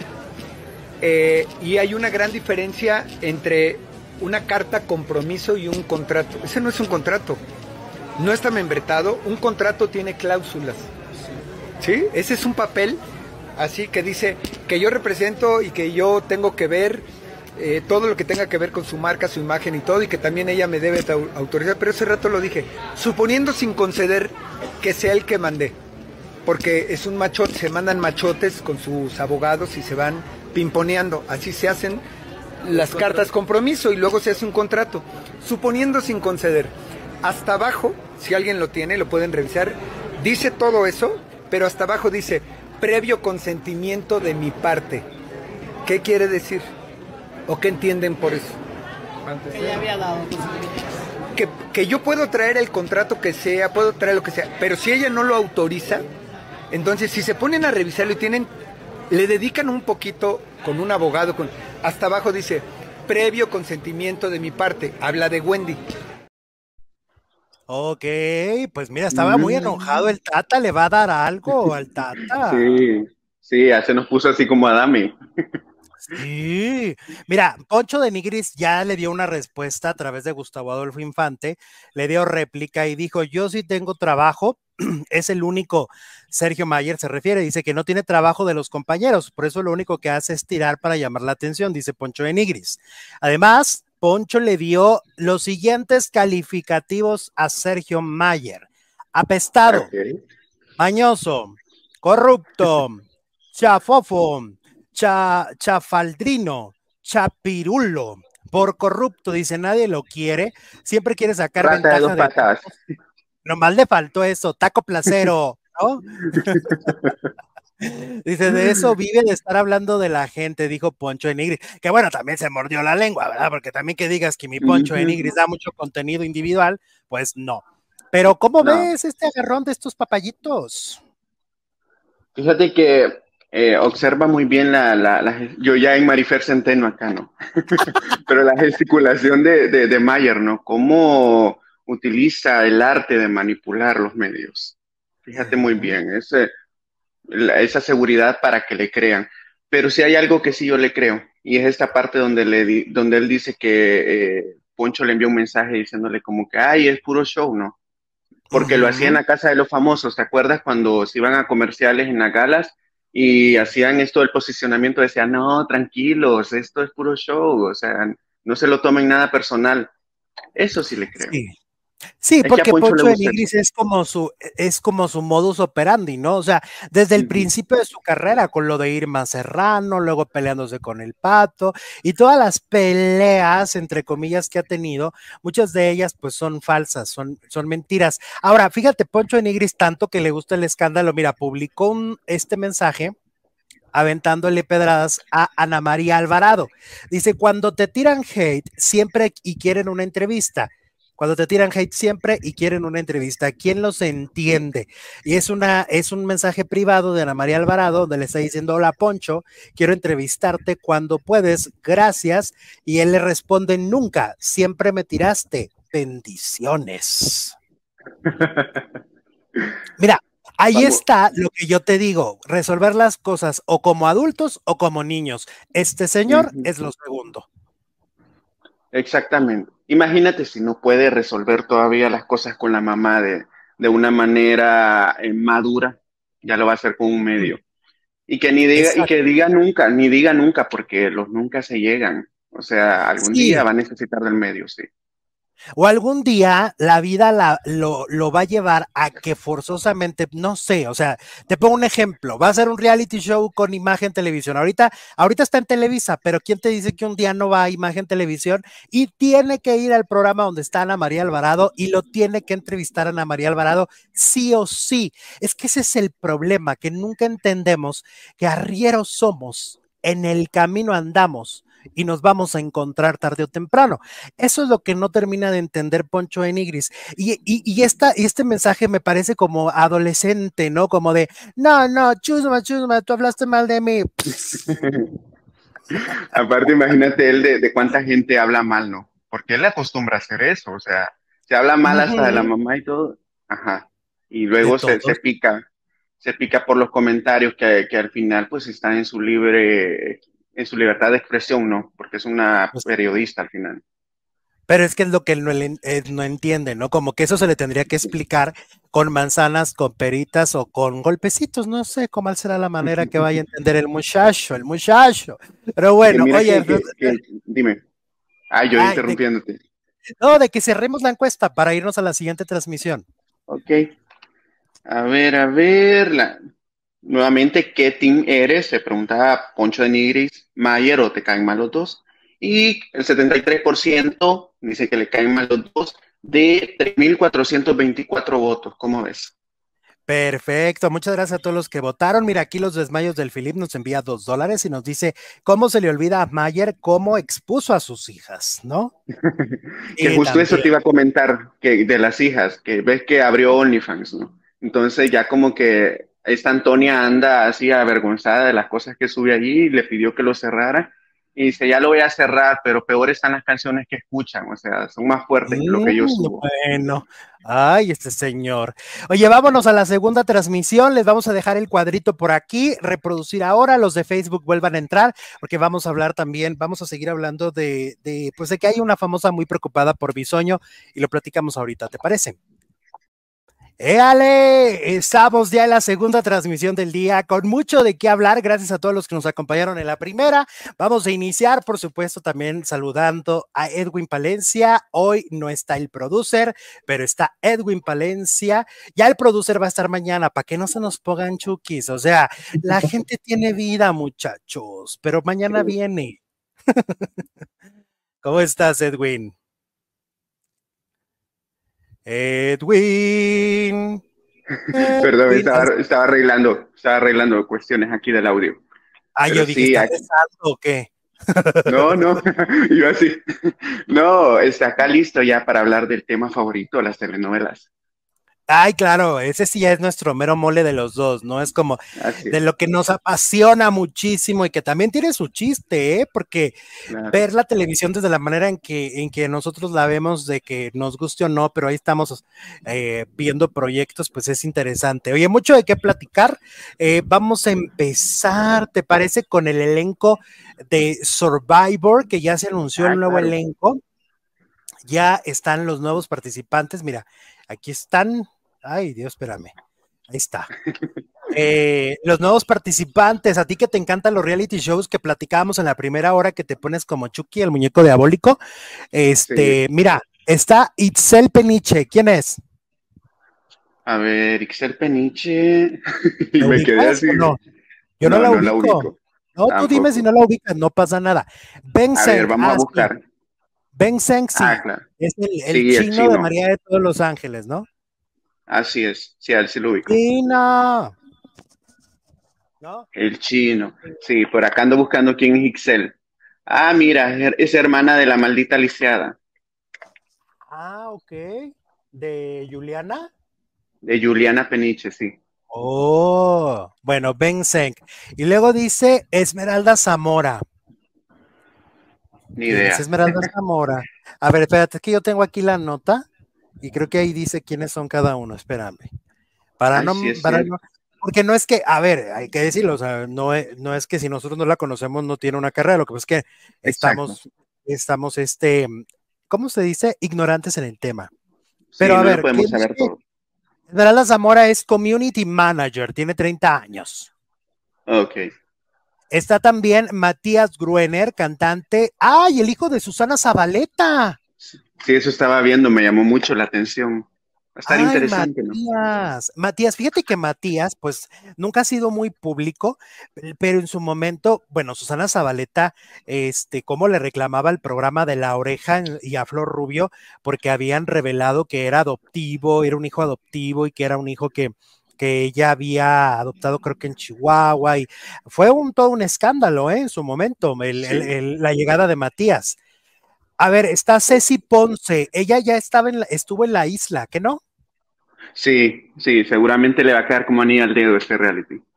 Ceci Ponce, ¿es, es liosa o no? Pues yo creo que sí, creo que sí, ¿Sí? un poco, pero, pero sí va muy, muy bien en condición física porque sí hace mucho ejercicio. Tiene 42 años y es actriz de Televisa y TV Azteca. Luego también Sí. está Benny Falcón. Benny Falcón es un maestro de yoga y tiene 30 años. Seguro tiene cuerpazo. ¿verdad? Sí, Seguro. seguramente. Sí, así Ay, como Manola Maldonado. Díez. Manola Híjole. Díez.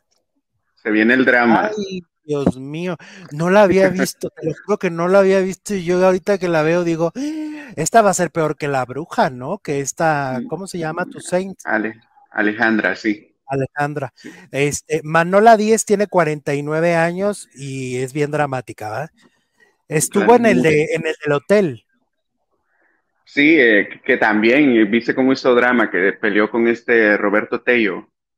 Ah, sí, sí, sí. Y en Big Brother hace años que mi nariz, mi nariz, gritaba. Eh, María Guadalupe Becerra es comunicóloga y tiene 29 años. Ok. Eh, Oski Tla- Telpa es exintegrante de Enamorándonos y tiene 29 años. Nico Vive, Vives es creador de contenido y tiene 21 años. Janet Morales es influencer y tiene 37 años. Eli Varela es influencer y tiene 27 años. Edwin Monsalvo es entrenador personal y tiene 37 años. Giancarlo Rivas es entrenador personal y tiene 33 años. Efectivamente, el Peniche tiene 37 años y es hermana de Juliana Peniche y es actriz. Sí. También Lisbeth Rodríguez, que es influencer de 29 años. Esa es la que decía que era novia de Celia Lora y no era, ¿no? Sí, la de, Exponiendo Infieles. Ajá. Gaby Fernández es experta en realities. ¿A poco eso existe? Y tiene 32 años. Pues sí, eh, ya ves que hay personas, por ejemplo, Ferca. Ay, cierto. Pero es actriz, ¿no? Estudió actuación. Ahora estaba viendo que tu, que tu amiga Leslie, la de la, novia de Emilio, ya no va a hacer realities. Ahora va a hacer novelas. Pues dijo que ya realities no. Eso estaba diciendo con la, con la conchita de nata. Y luego, eh, Tigre Blanco, luchador profesional. Hay un luchador. Ok. Esmeralda Zamora, que es la que estábamos comentando, es community manager de 30 años. Eh, está también el Rasta, el de Big Seguro gana. Seguro gana. Gabriel, Gabriel Pontones tiene 50 años y tiene un cuerpo increíble, la verdad. Este, y pues está un personaje muy sui generis llamado Antonia Salazar Toñita, exacadémica y tiene 43 años. La negrita de oro, ya iba a estar. exactamente. Entre ella, entre ella y Manol, la experiencia una telenovela acá. Obvio, un dramón, pero un llorar, pero un patalear. Eso va a estar intenso. Ya, eso sí, fíjate que, me llama mucho la atención. Teniendo a Manola y a ella ahí, me llama mucho la atención verlo. Sí, porque son dos temperamentos demasiado fuertes para un, pues, pero algo va a pasar, ¿eh? Algo va a pasar, tenlo por seguro. O sea, Manola me parece de las más conflictivas del mundo del entretenimiento. Sí, sí, es como, como una hija de, Laura Bozo, ¿no? una discípula. Sí. Yo le voy al Ben Senk. Fíjate que yo trabajé con Ben en un programa para multimedios. Tenía un programa él para jóvenes y, yo trabajé como dos años enviando cápsulas, como en el 2015, por aquella época. Este, y, bueno, pues hay, que apoyar a los ex compañeros, a la gente que, es chila, ¿no? Sí, no, aparte es un tipazo, bueno, lo que, lo que uno lo ve, ¿no? En los medios, se comporta muy bien. Lo que sí siento que le va, le va a desfavorecer un poco es la, la, cuestión de la altura. Ya ves que en estos realities cuenta mucho. Sí. Es cierto, está chaparrititito. Oye, vamos a hablar ahora de Rocío Banquels. Resulta que Rocío Banquels este, habló de, de Alejandra Guzmán. Ya ves que Alejandra no trató muy bien a los medios de comunicación recientemente, se, se corrió como enajenada y luego los guaruras golpearon y se cayeron los, reporteros. Una cosa, una gatada que les hizo la Guzmán, ¿no? Porque no hay otra forma de ver esto, ¿no? La Guzmán, la verdad es que parece que tampoco este, sigue, sigue sin aprender la, la Guzmán en cuestiones de temas de, mm, en cuestiones de temas. Ahí ya te puse, Edwin, ya es que te saliste, ahí ya te puse. Este, y Rocío opinó sobre el tema, fíjate, dijo, se habrá asustado, no sé por qué esa gente se toma la atribución de ofender y agredir a los camarógrafos y a los reporteros. Este acercamiento con la prensa es importantísimo. Esto es como un matrimonio no podemos dejar de vernos así. Ustedes son importantes para los medios y los artistas son importantes para los medios. Eso fue lo que dijo Rocío Banquels. Pero fíjate que yo sé por qué Rocío, como que pues obviamente esta, esta declaración no le gusta a la Guzmán. Pero es que ya ves que Rocío es media hermana de la Pasquel. Claro. Entonces, la Pasquel, que también es media hermana de Alejandra, pues no se lleva bien con Alejandra. Entonces, por eso que la, que la él se toma como el, la atribución de, de, pegarle un poquito, de darle un golpecito a Alejandra, porque sabe perfectamente que entre Alejandra y su hermana, la Pasquel, no hay buena relación. Pues sí, un poco vengando lo que le hace a la hermana, ¿no? Sí, dicen que, que la Guzmán no se lleva bien con gran parte de la familia, ¿eh?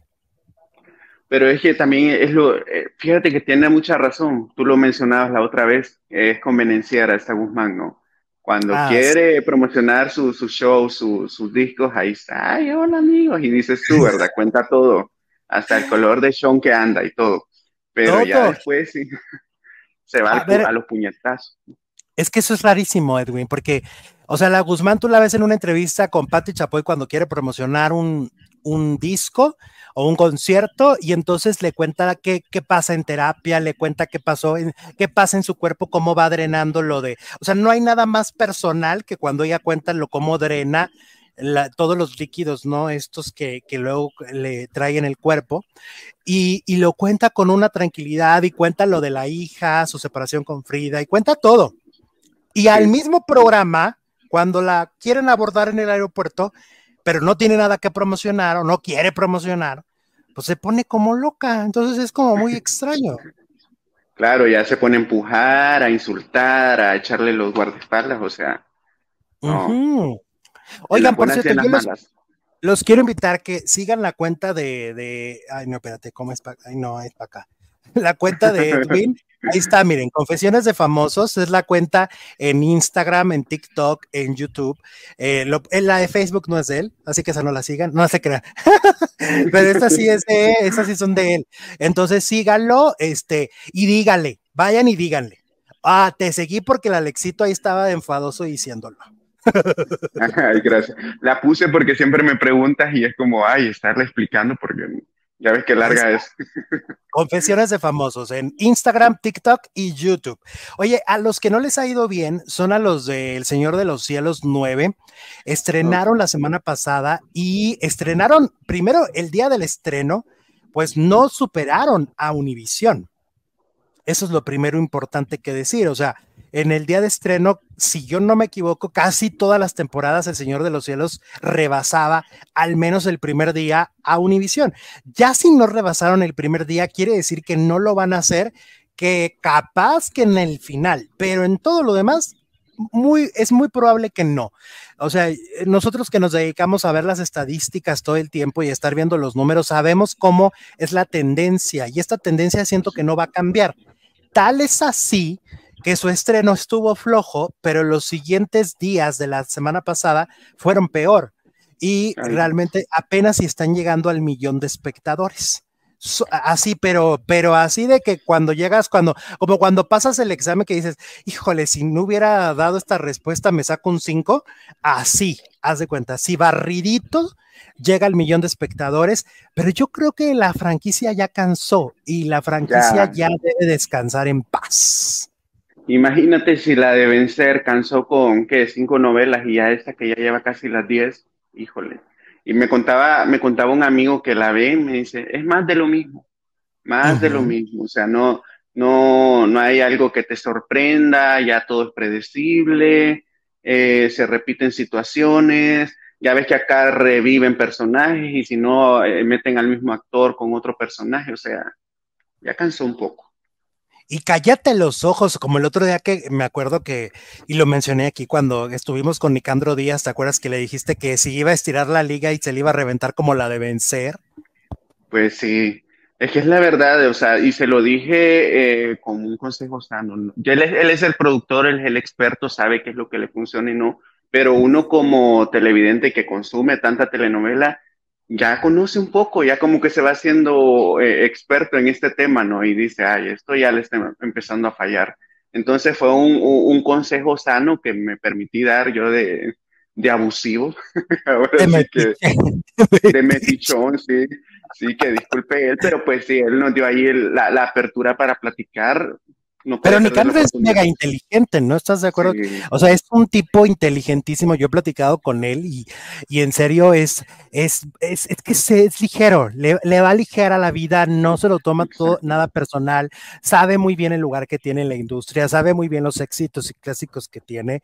Es un tipo increíble, increíble, Nicandro Díaz, la verdad. Y entonces, em, no, no, es un, es un caballero. Es un caballero. Y en este medio ser caballero es bien difícil, encontrar caballeros es bien complicado.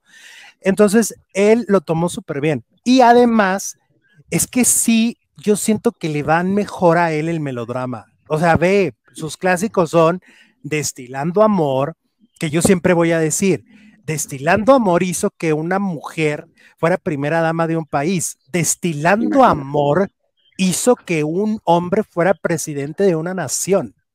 Así lo veo yo, ¿eh? Es, es, un clásico. Y luego de ahí, eh, Amores Verdaderos, Soy tu dueña, o sea, tiene unos clásicos, pero son dramas, no son comedia. O sea, es decir, a Nicandro le va mejor el drama, tiene que regresar al drama. Eh, creo que será la mejor decisión y creo que así puedes hacer unos trancazos, ¿eh?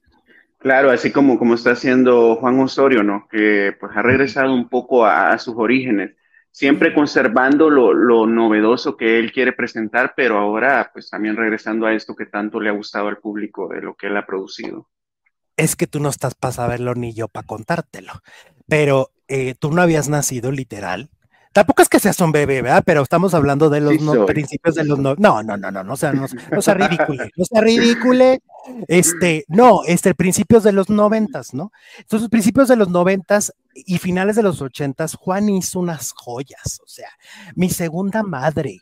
O sea, ayer hablaba con un amigo, me fui a comer con un amigo que adoro, que se está viendo el, el video, ya sabes, se, se te quiere mucho y estábamos platicando y coincidimos los dos, bien, bien faldilludos y bien telenoveleros, coincidimos los dos en que mi segunda madre nos traumó esta telenovela de María Sote con esa escena. a ver, yo quiero que levanten la mano en el chat, todos los que los haya traumado, la escena donde ella está embarazada, ella va en un auto y le provocan un accidente. La escena está tan bien hecha, tan bien actuada, pero tan, tan desgarrador porque sabes que está embarazada, que al menos yo que tenía seis años, me traumé. A mí esa me traumó igual que la de Amor en Silencio, la de Marisela, Marisela. Esas me traumaron, te lo juro. Ya y, ni a mi amigo No, no, no, yo decía, ay, si voy a la boda y también Marisela. Y entonces esas novelas de, Juan, la, la, de, la de mi segunda madre, Días sin luna, yo no estoy, tengo tan presente, si alguien lo tiene presente, escríbamelo en el chat, porque yo no tengo tan presente qué fue lo que pasó exactamente. Yo solo recuerdo, si no me equivoco, que la villana, que era Ofelia Gilman, que era Carlota Parlanch, mata o algo sucede con el nieto. Yo solo sé que algo me dejó ahí en el subconsciente y que yo me traumé. Yo me traumo por muchas cosas, todavía me sigo traumando, ya voy para los 40.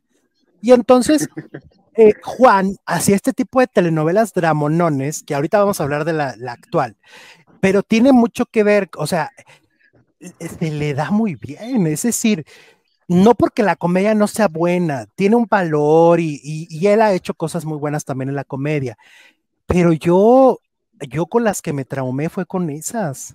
Sí. No, no, y yo creo que todos tenemos algún personaje, alguna situación de novela que nos ha traumado. Por ejemplo, a mí me traumó mucho la escena de las tarántulas de esta Soraya, ¿no?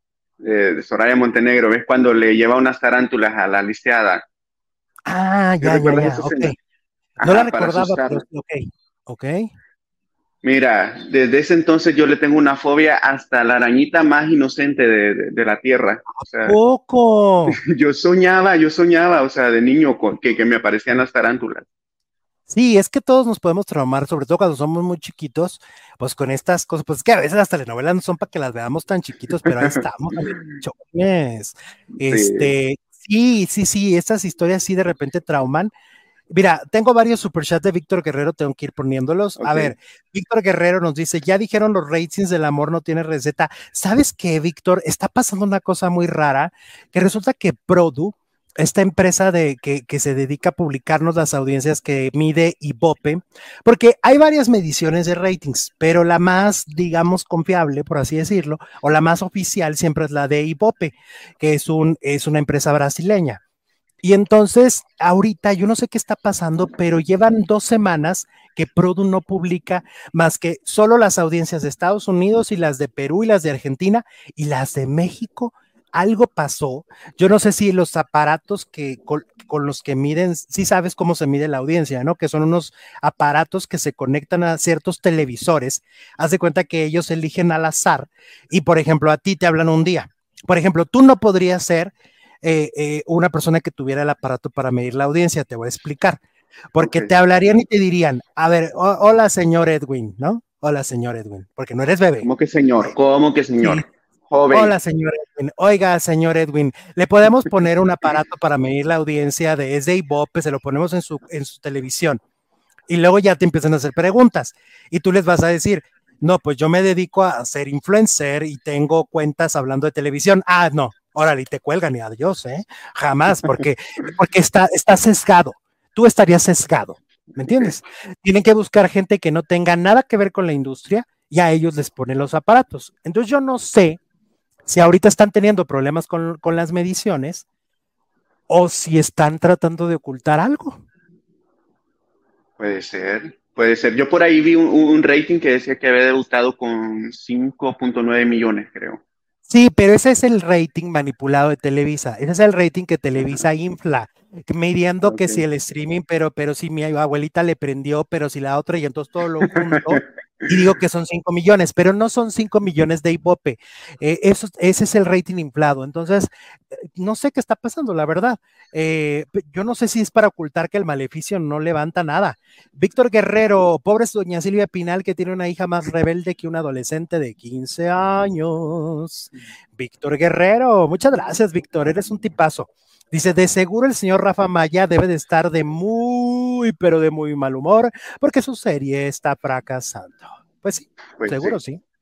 Oye, que por cierto, ahorita que te digo del maleficio, ya se va a acabar el domingo.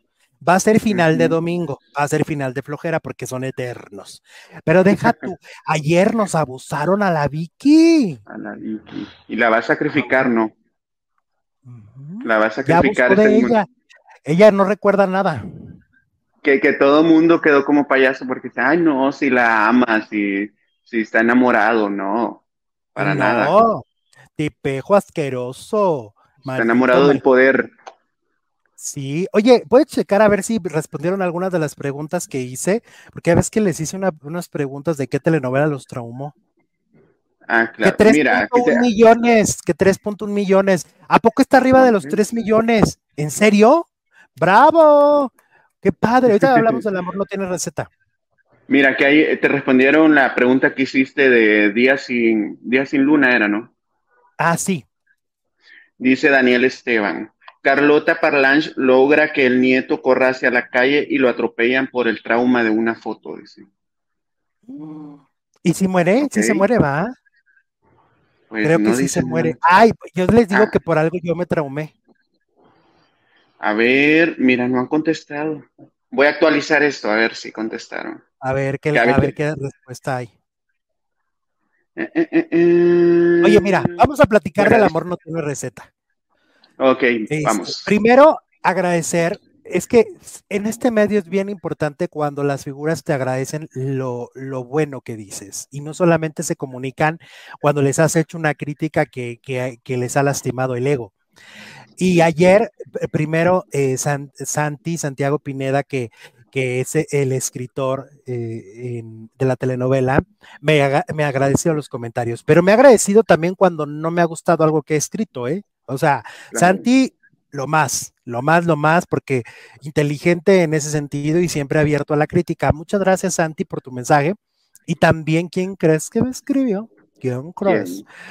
Daniel Elvitar. Bueno, no me escribió, me mandó audio, me mandó audio el buen Daniel Elvitar diciéndome que, que, muchas gracias por los comentarios que había hecho y pues confirmándome, dice él que desde que leyó la historia también, pues se dio cuenta que el personaje principal de la telenovela se llama Ginebra y que entonces, que es muy cierto lo que yo dije ayer, que la telenovela, pues es que Ginebra es cosa seria, Ginebra desde el minuto uno, o sea, que apareció en la historia impactando. O sea, aquí sí, sí cabe esa palabra de que impacta el personaje, porque de verdad lleva dos capítulos y ha hecho cosas terribles. Yo no me imagino cómo va a ser la, la, evolución de este personaje. Pues es lo que me dice él, que la evolución es una cosa que no van a dar crédito a lo que va a pasar, ¿eh? que va a ser una peor que va a ir. Yo creo que sí, yo creo que sí. Yo siempre digo que hay que tenerle miedo a los vivos, no a los muertos. Y, y, Ginebra está muy viva. Em, es muy perturbador el personaje, está perturbando a la audiencia. El fin de semana, ya sabes que yo estoy de viaje y que no he podido ver la televisión como yo quisiera, pero he visto los dos capítulos de la novela, pero no lo, pero lo vi cuando ya se estrenó, no lo vi en el preestreno digital. Y un amigo me escribió y me dijo, me dio miedo a Altair. Así me dijo, me dio miedo Altair. Entonces es esos personajes que sí están provocando miedo, que sí es lo suficientemente perturbador para la audiencia, que está extraordinariamente bien escrito, pero que como yo decía ayer y lo vuelvo a decir, Altair Jarabo la están llevando a donde nunca la habían llevado. Qué importante es cuando un director toma a su actor o a su actriz, su actriz se deja, su actriz no anda con esas mafufadas de yo me dirijo sola, sino que los se toman, hacen un trabajo en conjunto, se van hacia arriba y, y es Ginebra. Esa es Ginebra, es un trabajo en conjunto, es una pasión de parte de, las dos partes. Em, ayer el personaje le da latigazos a la, a la hija que no es su hija. Hoy la va a secuestrar. No, y, mira lo que le hizo también en las orejas, la pobrecita, la sangró toda. Ah. Y, fíjate que ahorita que mencionabas eso de Altair, yo le comentaba a alguien que ha logrado niveles actualmente hablando de primeras actrices. En el primer capítulo tú la ves y sí ha logrado un nivel, y no sé si me voy a ver exagerado, de una Diana Bracho en Villana, de, de una María Rubio, de verdad que sí, el sembrar el temor en el televidente habla muy bien de ella. O sea, eso solo lo hace una primera actriz que ya tiene añísimos de estar en esto. Y Altair no es que sea una novata, porque ya pues tiene una carrera, pero de verdad, ¿qué niveles? Pues sí, porque si uno a los, o sea, los años que tiene, él, como espectador te está perturbando, porque la maldad perturba, porque, porque cuando una persona es tan, tan miserable como humano, de llegar a golpear a, una inocente, de llegar a hacerle estas atrocidades que apenas están empezando, es cuando dices, esto está muy mal, o sea, e, está ahí con la inteligencia artificial manipulando un video para hacer creer que el personaje de Daniel Elvitar es el culpable de la muerte de su, de su esposa, está haciendo unas cosas, está moviendo los hilos, yo creo que va a terminar matando al marido seguramente para quedarse con su dinero. ¿Sabes qué me gusta? La química que tiene con Trigo. Trigo es el hermano, ¿no? El, actor se llama Trigo, ¿no?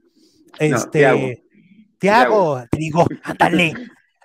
Ese es el hijo de Joan. Tiago, Tiago. Sí, Tiago. Este actor que yo lo había visto en La Reina del Sur, si no me equivoco. este, este Tiago, em, no, qué bárbaro. También es un gran actor, también es un gran actor que le está dando una réplica a Altair brutal. E, es, es que, oye, ayer se me olvidó decirlo también, las locaciones.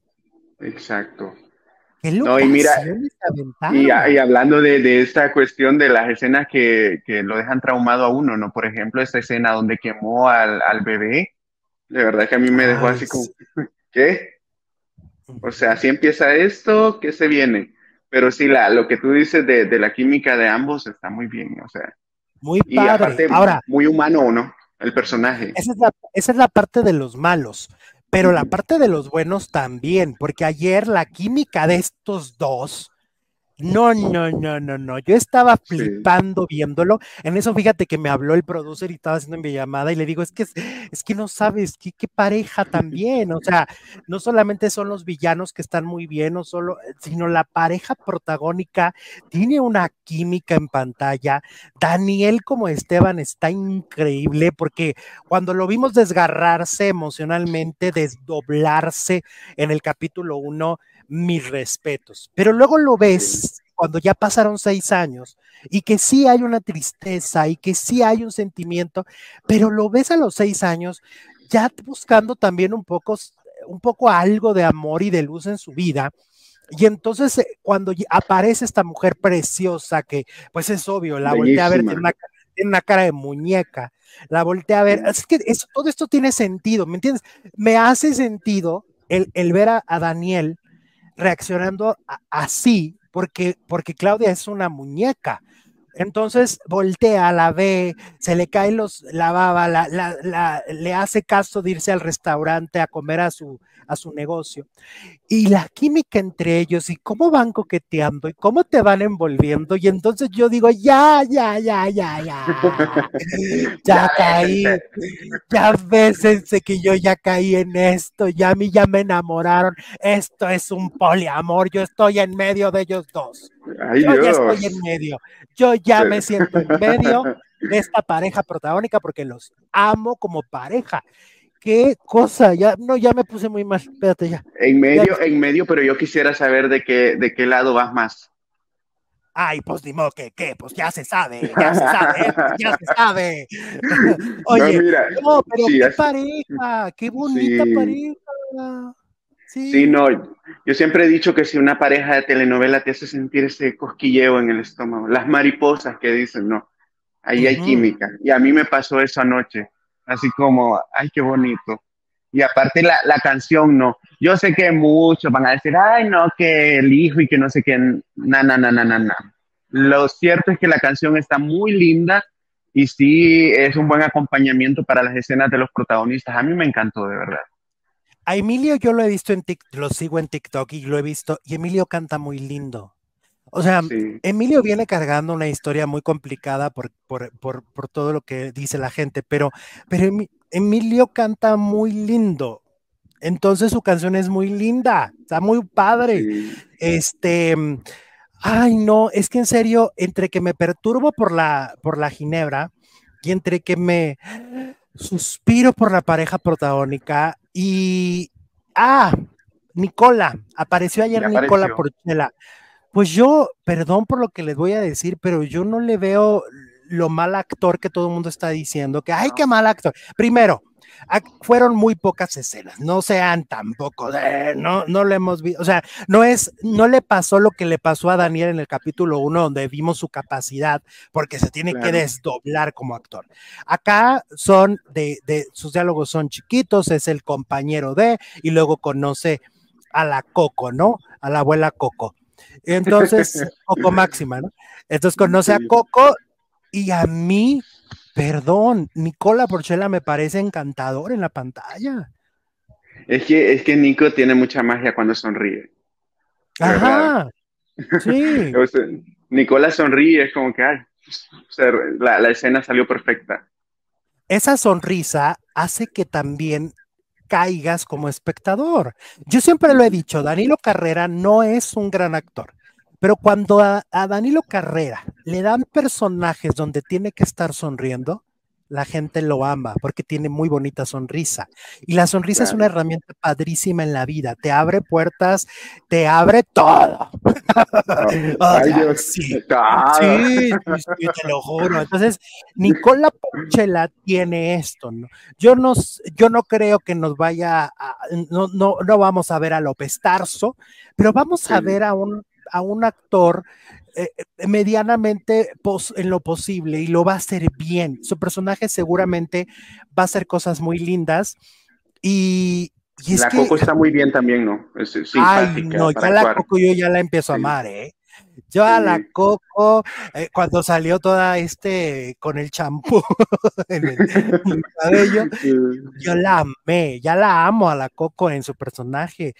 Es que el amor no tiene receta merece que la vean, neta, merece que la vean. Hace mucho tiempo yo no, el amor invencible me encantó, pero el amor no tiene receta, me está fascinando, que no es lo mismo.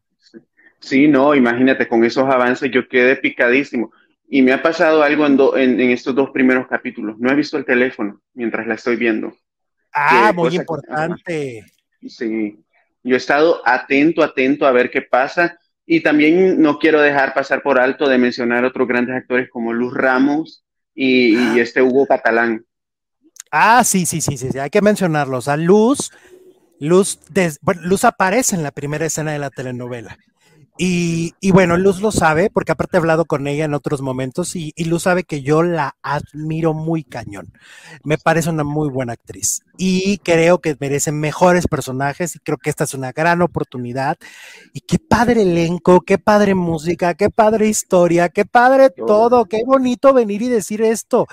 Cuando la gente se pone muy chuki cuando critico las novelas, ¿no? Como aquí traigo yo, por ejemplo, yo ahorita aquí traigo a los fans de Fernando Colunga, ¿no? Aquí, aquí, aquí aquí, aquí, Marce, acá, Marce, acá, acá, este, que me han agarrado de los pelos desde hace muchos meses. Pero lo único que he dicho es lo que siento. Y, y lo que siento ha sido también como un referente de cómo el público ha reaccionado, porque la telenovela es un fracaso. Entonces quiere decir que no estoy tan fuera de la realidad, que no vivo en Alixitolandia y que todos los demás viven en otro mundo, porque entonces el rating del maleficio que pasó. Y no creo que sea nada personal de, tu parte, porque ahora que viene el conde, si el conde está bueno, si su personaje es interesante, su actuación eh, vale la pena, lo vas a comentar, lo vamos a comentar. Ajá. Mira, José Ron, a mí, a mí José Ron en muchas novelas no me ha gustado, en otras más o menos, pero el gallo de oro, bueno, señor José Ron, gran Yo soy fan. La mejor actuación de... su carrera. Yo no, pero con el pinzón puedo serlo. O sea, si, si José empieza a actuar como, como también como estuvo en el Gallo de Oro, aquí va a tener un fan. Y a lo que voy es, qué bonito venir y prender la cámara y poderles decir todo esto, pero es que es un gran trabajo y cuando los trabajos se hacen tan bien, se tienen que resaltar. claro, mira, por, e, este Harry Gainer, ¿no? Que de repente él viene de la vieja escuela, ya sabes, de esta actuación más arriba, ah, ah", así no, pero acá lo vi tan natural, o sea, tan orgánico, de verdad que me, me gustaron las escenas de él y digo, o sea, es el trabajo también de Eric Morales. Todo lo que estamos viendo es... no, no, pero aparte, ¿sabes qué? Y, y, lo tengo también que decir en mayúsculas, se nota que ahí está Juan Osorio. Sí se nota, sí se nota. Se nota cuando un productor está presente, se nota cuando un productor se la está partiendo cuando un productor ha sabido engranar todos los ingredientes y ponerlos en el justo sitio para que el resultado sea este. Se nota, Juan, que estás ahí. Sí, se nota. Sí se nota. Supongo que es, es, muy sacrificado el trabajo de un productor. Supongo que es muy difícil estar ahí todo el tiempo. Pero cuando están, porque eso pasa muchas veces, eh, la gente no lo sabe, pero ha habido telenovelas donde el güero Castro no ha estado donde el güero Castro desliga, se va y se nota. Y cuando el productor está, se nota. Entonces, mira, así como foco. Muy bien. Oye, vamos con Daniel Bisoño, que seguimos con esta historia, y con su tía, Angélica María. Muchos no saben, pero Angélica María es su tía y bueno, pues luego de que ayer se hablaba de que está intubado el buen Daniel Bisoño, que está complicado porque sus músculos no están reaccionando, etcétera, pues Angélica María ha estado hablando sobre el tema, dijo, ay, sí, mi Dani, estamos tan preocupadas, quiero, quiero mandarle decir a sus papis que los adoramos y los amamos, fue lo que dijo la novia de México. Eh, recordemos que aparte, por ejemplo, cuando él entró a... Mm, aventaneando, iba con la recomendación de, de, este, de, las Angélicas, en este caso de la madre de Angélica María, que era doña Angélica Ortiz. Y entonces ella le habló a Patti Chapoy y le dijo, tengo un sobrino este, que es muy talentoso, que es muy simpático, está estudiando actuación en Televisa, este, es muy bueno. Y Patti dijo, ay, sí, sí, sí, sí, sí, sí, sí, sí, sí. Después, eh, Pedro Sola va al programa de Juan José Origel y Daniel trabajaba ahí. Y cuando va Pedro Sola, este, lo ve y dice, este es perfecto para, para el equipo de Patti. Y entonces lo lleva a Televisión Azteca, Pedro Sola, y le dice, Patti, ah, ya, ya me habían hablado de él. Bueno, cinco minutos, Pedro. Platico con él cinco minutos y a ver si, a ver qué pasa. Y mira, se quedó 27 años y lleva 27 años trabajando con Patti. Eh, y Angélica Ortiz, la madre de Angélica María, ya lo había recomendado. Y bueno, pues es de la familia de las Angélicas. Daniel trabajó muy chiquito. Es que Daniel es actor desde niño. No, mucha gente no sabe, pero él trabajó en películas con Carmen Salinas desde niño, desde los cinco o seis años, ¿sí? Una cosa así. Siempre está este activo en el teatro, ¿no? Sí, sí, sí, Daniel trabajó en, un, en, un, en una obra que creo que se llamaba Tenis Rojos con Angélica Valley y con Angélica María. Ahí estuvo él. Entonces, bueno, pues Angélica María obviamente pues está mandándole toda la buena vibra a quien tenemos también que mandarle buena vibra, que son a los padres de Daniel. Yo lo dije el otro día, es que se nos olvida que, que Daniel Bisoño, y esto va para todos los que toman las notas tan a la ligera, se nos olvida que es papá, se nos olvida que es hermano, se nos olvida que es hijo, se nos olvida que es un, es un humano y que está rodeado de humanos y que esos humanos están sufriendo al ver lo que ha pasado con Daniel. Y entonces ella, como lo dice, pues saludos a sus papás y un abrazo a sus papás y que, y que, y que sus papás estén lo más tranquilos que se pueda ahorita que lo están viendo en el hospital, ¿no? Que, que obviamente, pues debe ser muy difícil ver a tu hijo debatirse entre la vida y la muerte. Totalmente. Aparte que, que, Angélica siempre ha sido un ser muy, muy de luz, muy amoroso, ¿no? Sí, sí, sí, sí, pues con su familia más, ¿no? o sea, Daniel es un personaje importante en su vida, este, no solo familiarmente, trabajo con él, etcétera. Eh, es, una relación de, de, de, pues, de toda la vida, entonces debe ser muy complicado, pero mira, pues desde aquí, vibra bonita para Bisoño. Así, y para toda su familia. Sí. Oye, ¿me dices la encuesta, please, para irnos a la tercera transmisión? Claro que sí. A ver, déjame. Que estaba por ahí leyendo que te respondieron de qué escena los había traumado y creo que hay muchos que los traumó la muerte de, los abuelos de Marimar, dicen. A, poco? Ay, pues que los queman, ¿verdad? La encuesta eh, preguntaba, ¿qué crees que, crees que Ginebra del amor no tiene receta es el mejor personaje de la telenovela? Y el 66% opina que sí, el 34% dice que no, de 1028 votos. Pero también, y lo tenemos que decir, todos los personajes están bien chilos, no solamente el de Ginebra, más que Ginebra nos perturba. Ginebra nos va a quitar el sueño, muchachos. Oigan, les dejamos aquí el cuadrito para la tercera transmisión. No, no para el chisme, esto no se ha detenido. Vámonos, ¿te parece en este momento? Claro que sí, corriendo. transmisión. Regresame. Ya estamos, ya estamos en la tercera transmisión, completamente en vivo. Ya saben, hoy no está el producer con nosotros, mañana está.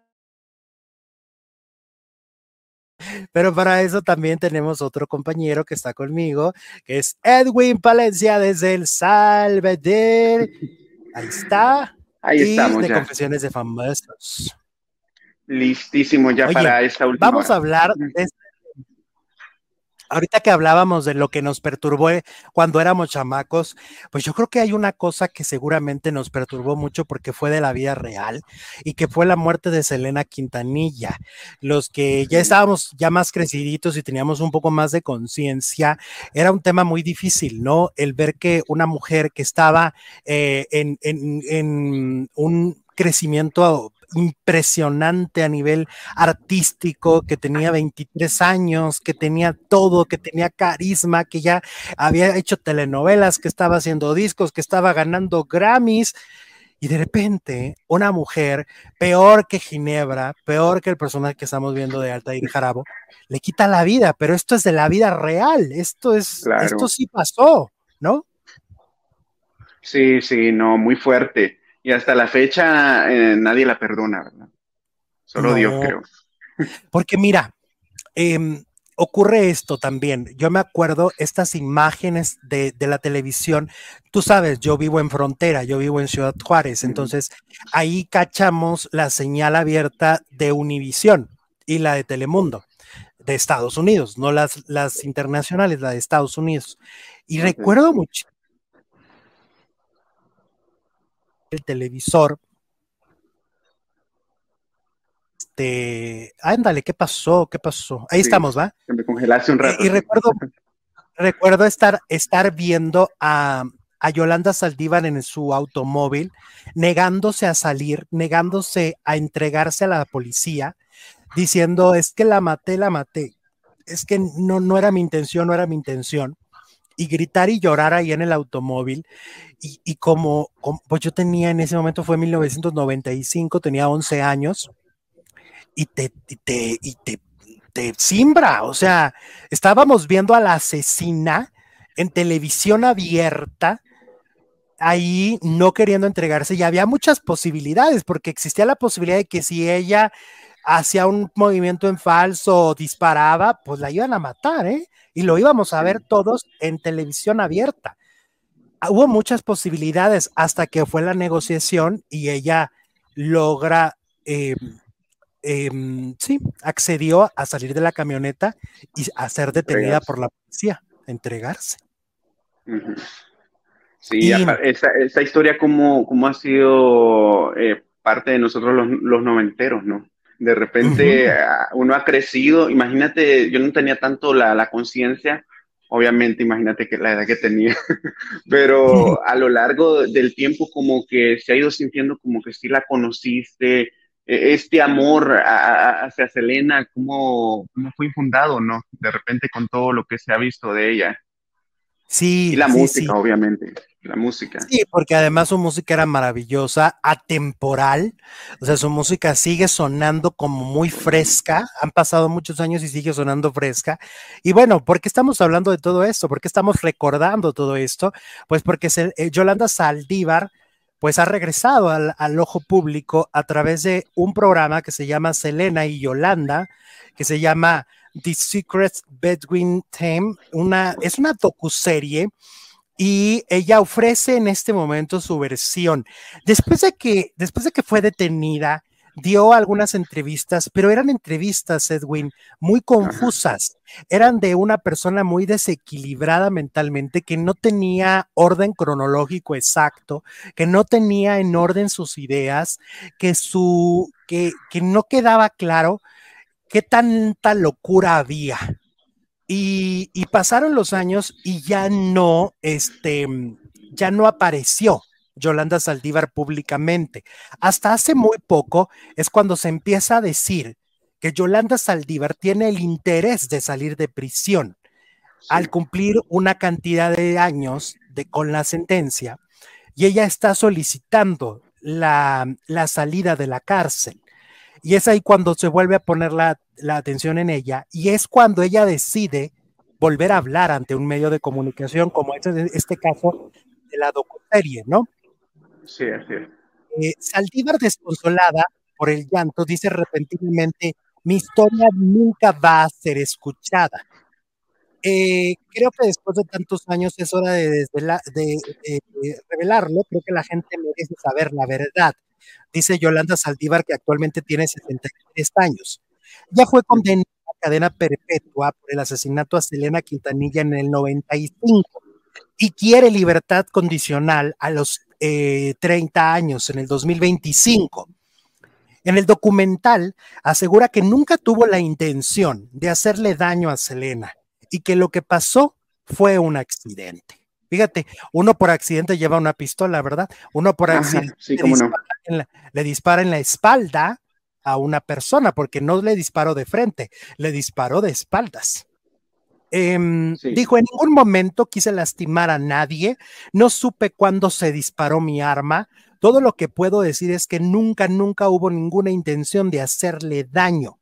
Yolanda también niega haberle robado a Selena Quintanilla y asegura que la familia de la cantante nunca la demandó por ello. Además dice que nunca le mostraron pruebas de que estuviera malversando fondos del club de fans o falsificando facturas, tal como se ve en la película de Selena. Yolanda comenta que, estuviera... ¿Cómo? No, continúa, continúa. Yolanda comenta que Selena estuviera viva si su padre, que estaría viva si su padre no hubiera convocado a una reunión en la que acusó a Saldívar de quedarse con 90 mil dólares. Fíjate nada más. Selena y Yolanda, este documental ha generado mucha controversia ya que muchos fans de Selena no creen en la versión de Yolanda Saldívar. Pero sabes que sobre todo esta parte de echar culpas y de decir, de decir que que Selena estaría viva si Abraham Quintanilla, su padre, no hubiera convocado a una junta y culpando a Yolanda de que había robado 90 mil dólares, me parece una justificación tan tonta, me parece una manera tan absurda de quererse salir por la tangente y de querer cambiar la historia, que la historia es la historia. Señora, usted enloqueció, señora, usted agarró un arma Usted llevaba un arma, el arma ni siquiera la llevaba Selena. Usted agarró un arma, no fue en defensa propia, fue a, la espalda de Selena. ¿Cómo se atreve? Se llama cinismo. O sea, ella, está justificando, la maté porque el papá habló. Ajá. Por. Pues, no puede ser, o sea, no. puede ser, no puede ser que estas sean las justificaciones y sean los argumentos de Yolanda. Su historia siempre ha sonado ilógica cuando salió, cuando quiso, o sea, se nos está olvidando que además quiso manchar la imagen, diciendo nada claro de que ay, tener un amante, yo tenía un amante en Monterrey, no sé qué, y eso qué, ya por eso la vas a matar. Eso, ¿a ti qué? ¿Y qué te Decían que era un doctor, ¿no? Ajá. era un doctor y que ella, eh, en la salvadora del mundo para que ella no se escapara, le disparó y que no sé qué. Es loca. Cada vez se hunde más, sí, se hunde más. Loca, loca. Y yo creo que a ella no le va bien salir de la cárcel, no solamente porque por, por, por, por lo hecho, eh, sino por lo que la gente tiene este odio hacia ella tremendo. O sea, yo lo veo muy complicado.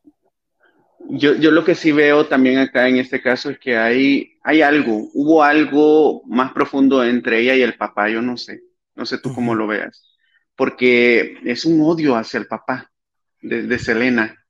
Entonces yo siento pues que sí tuvieron su, su, historia. ¿Tú crees que puede? No, yo, yo veo más a una fan muy obsesiva, a una fan que quería a Selena para ella, y que eso significaba que todo el que estuviera alrededor, fuera su marido, Chris, o fuera, o fuera su hermano, o fuera Abraham, fuera su mamá, ella quería a Selena para ella.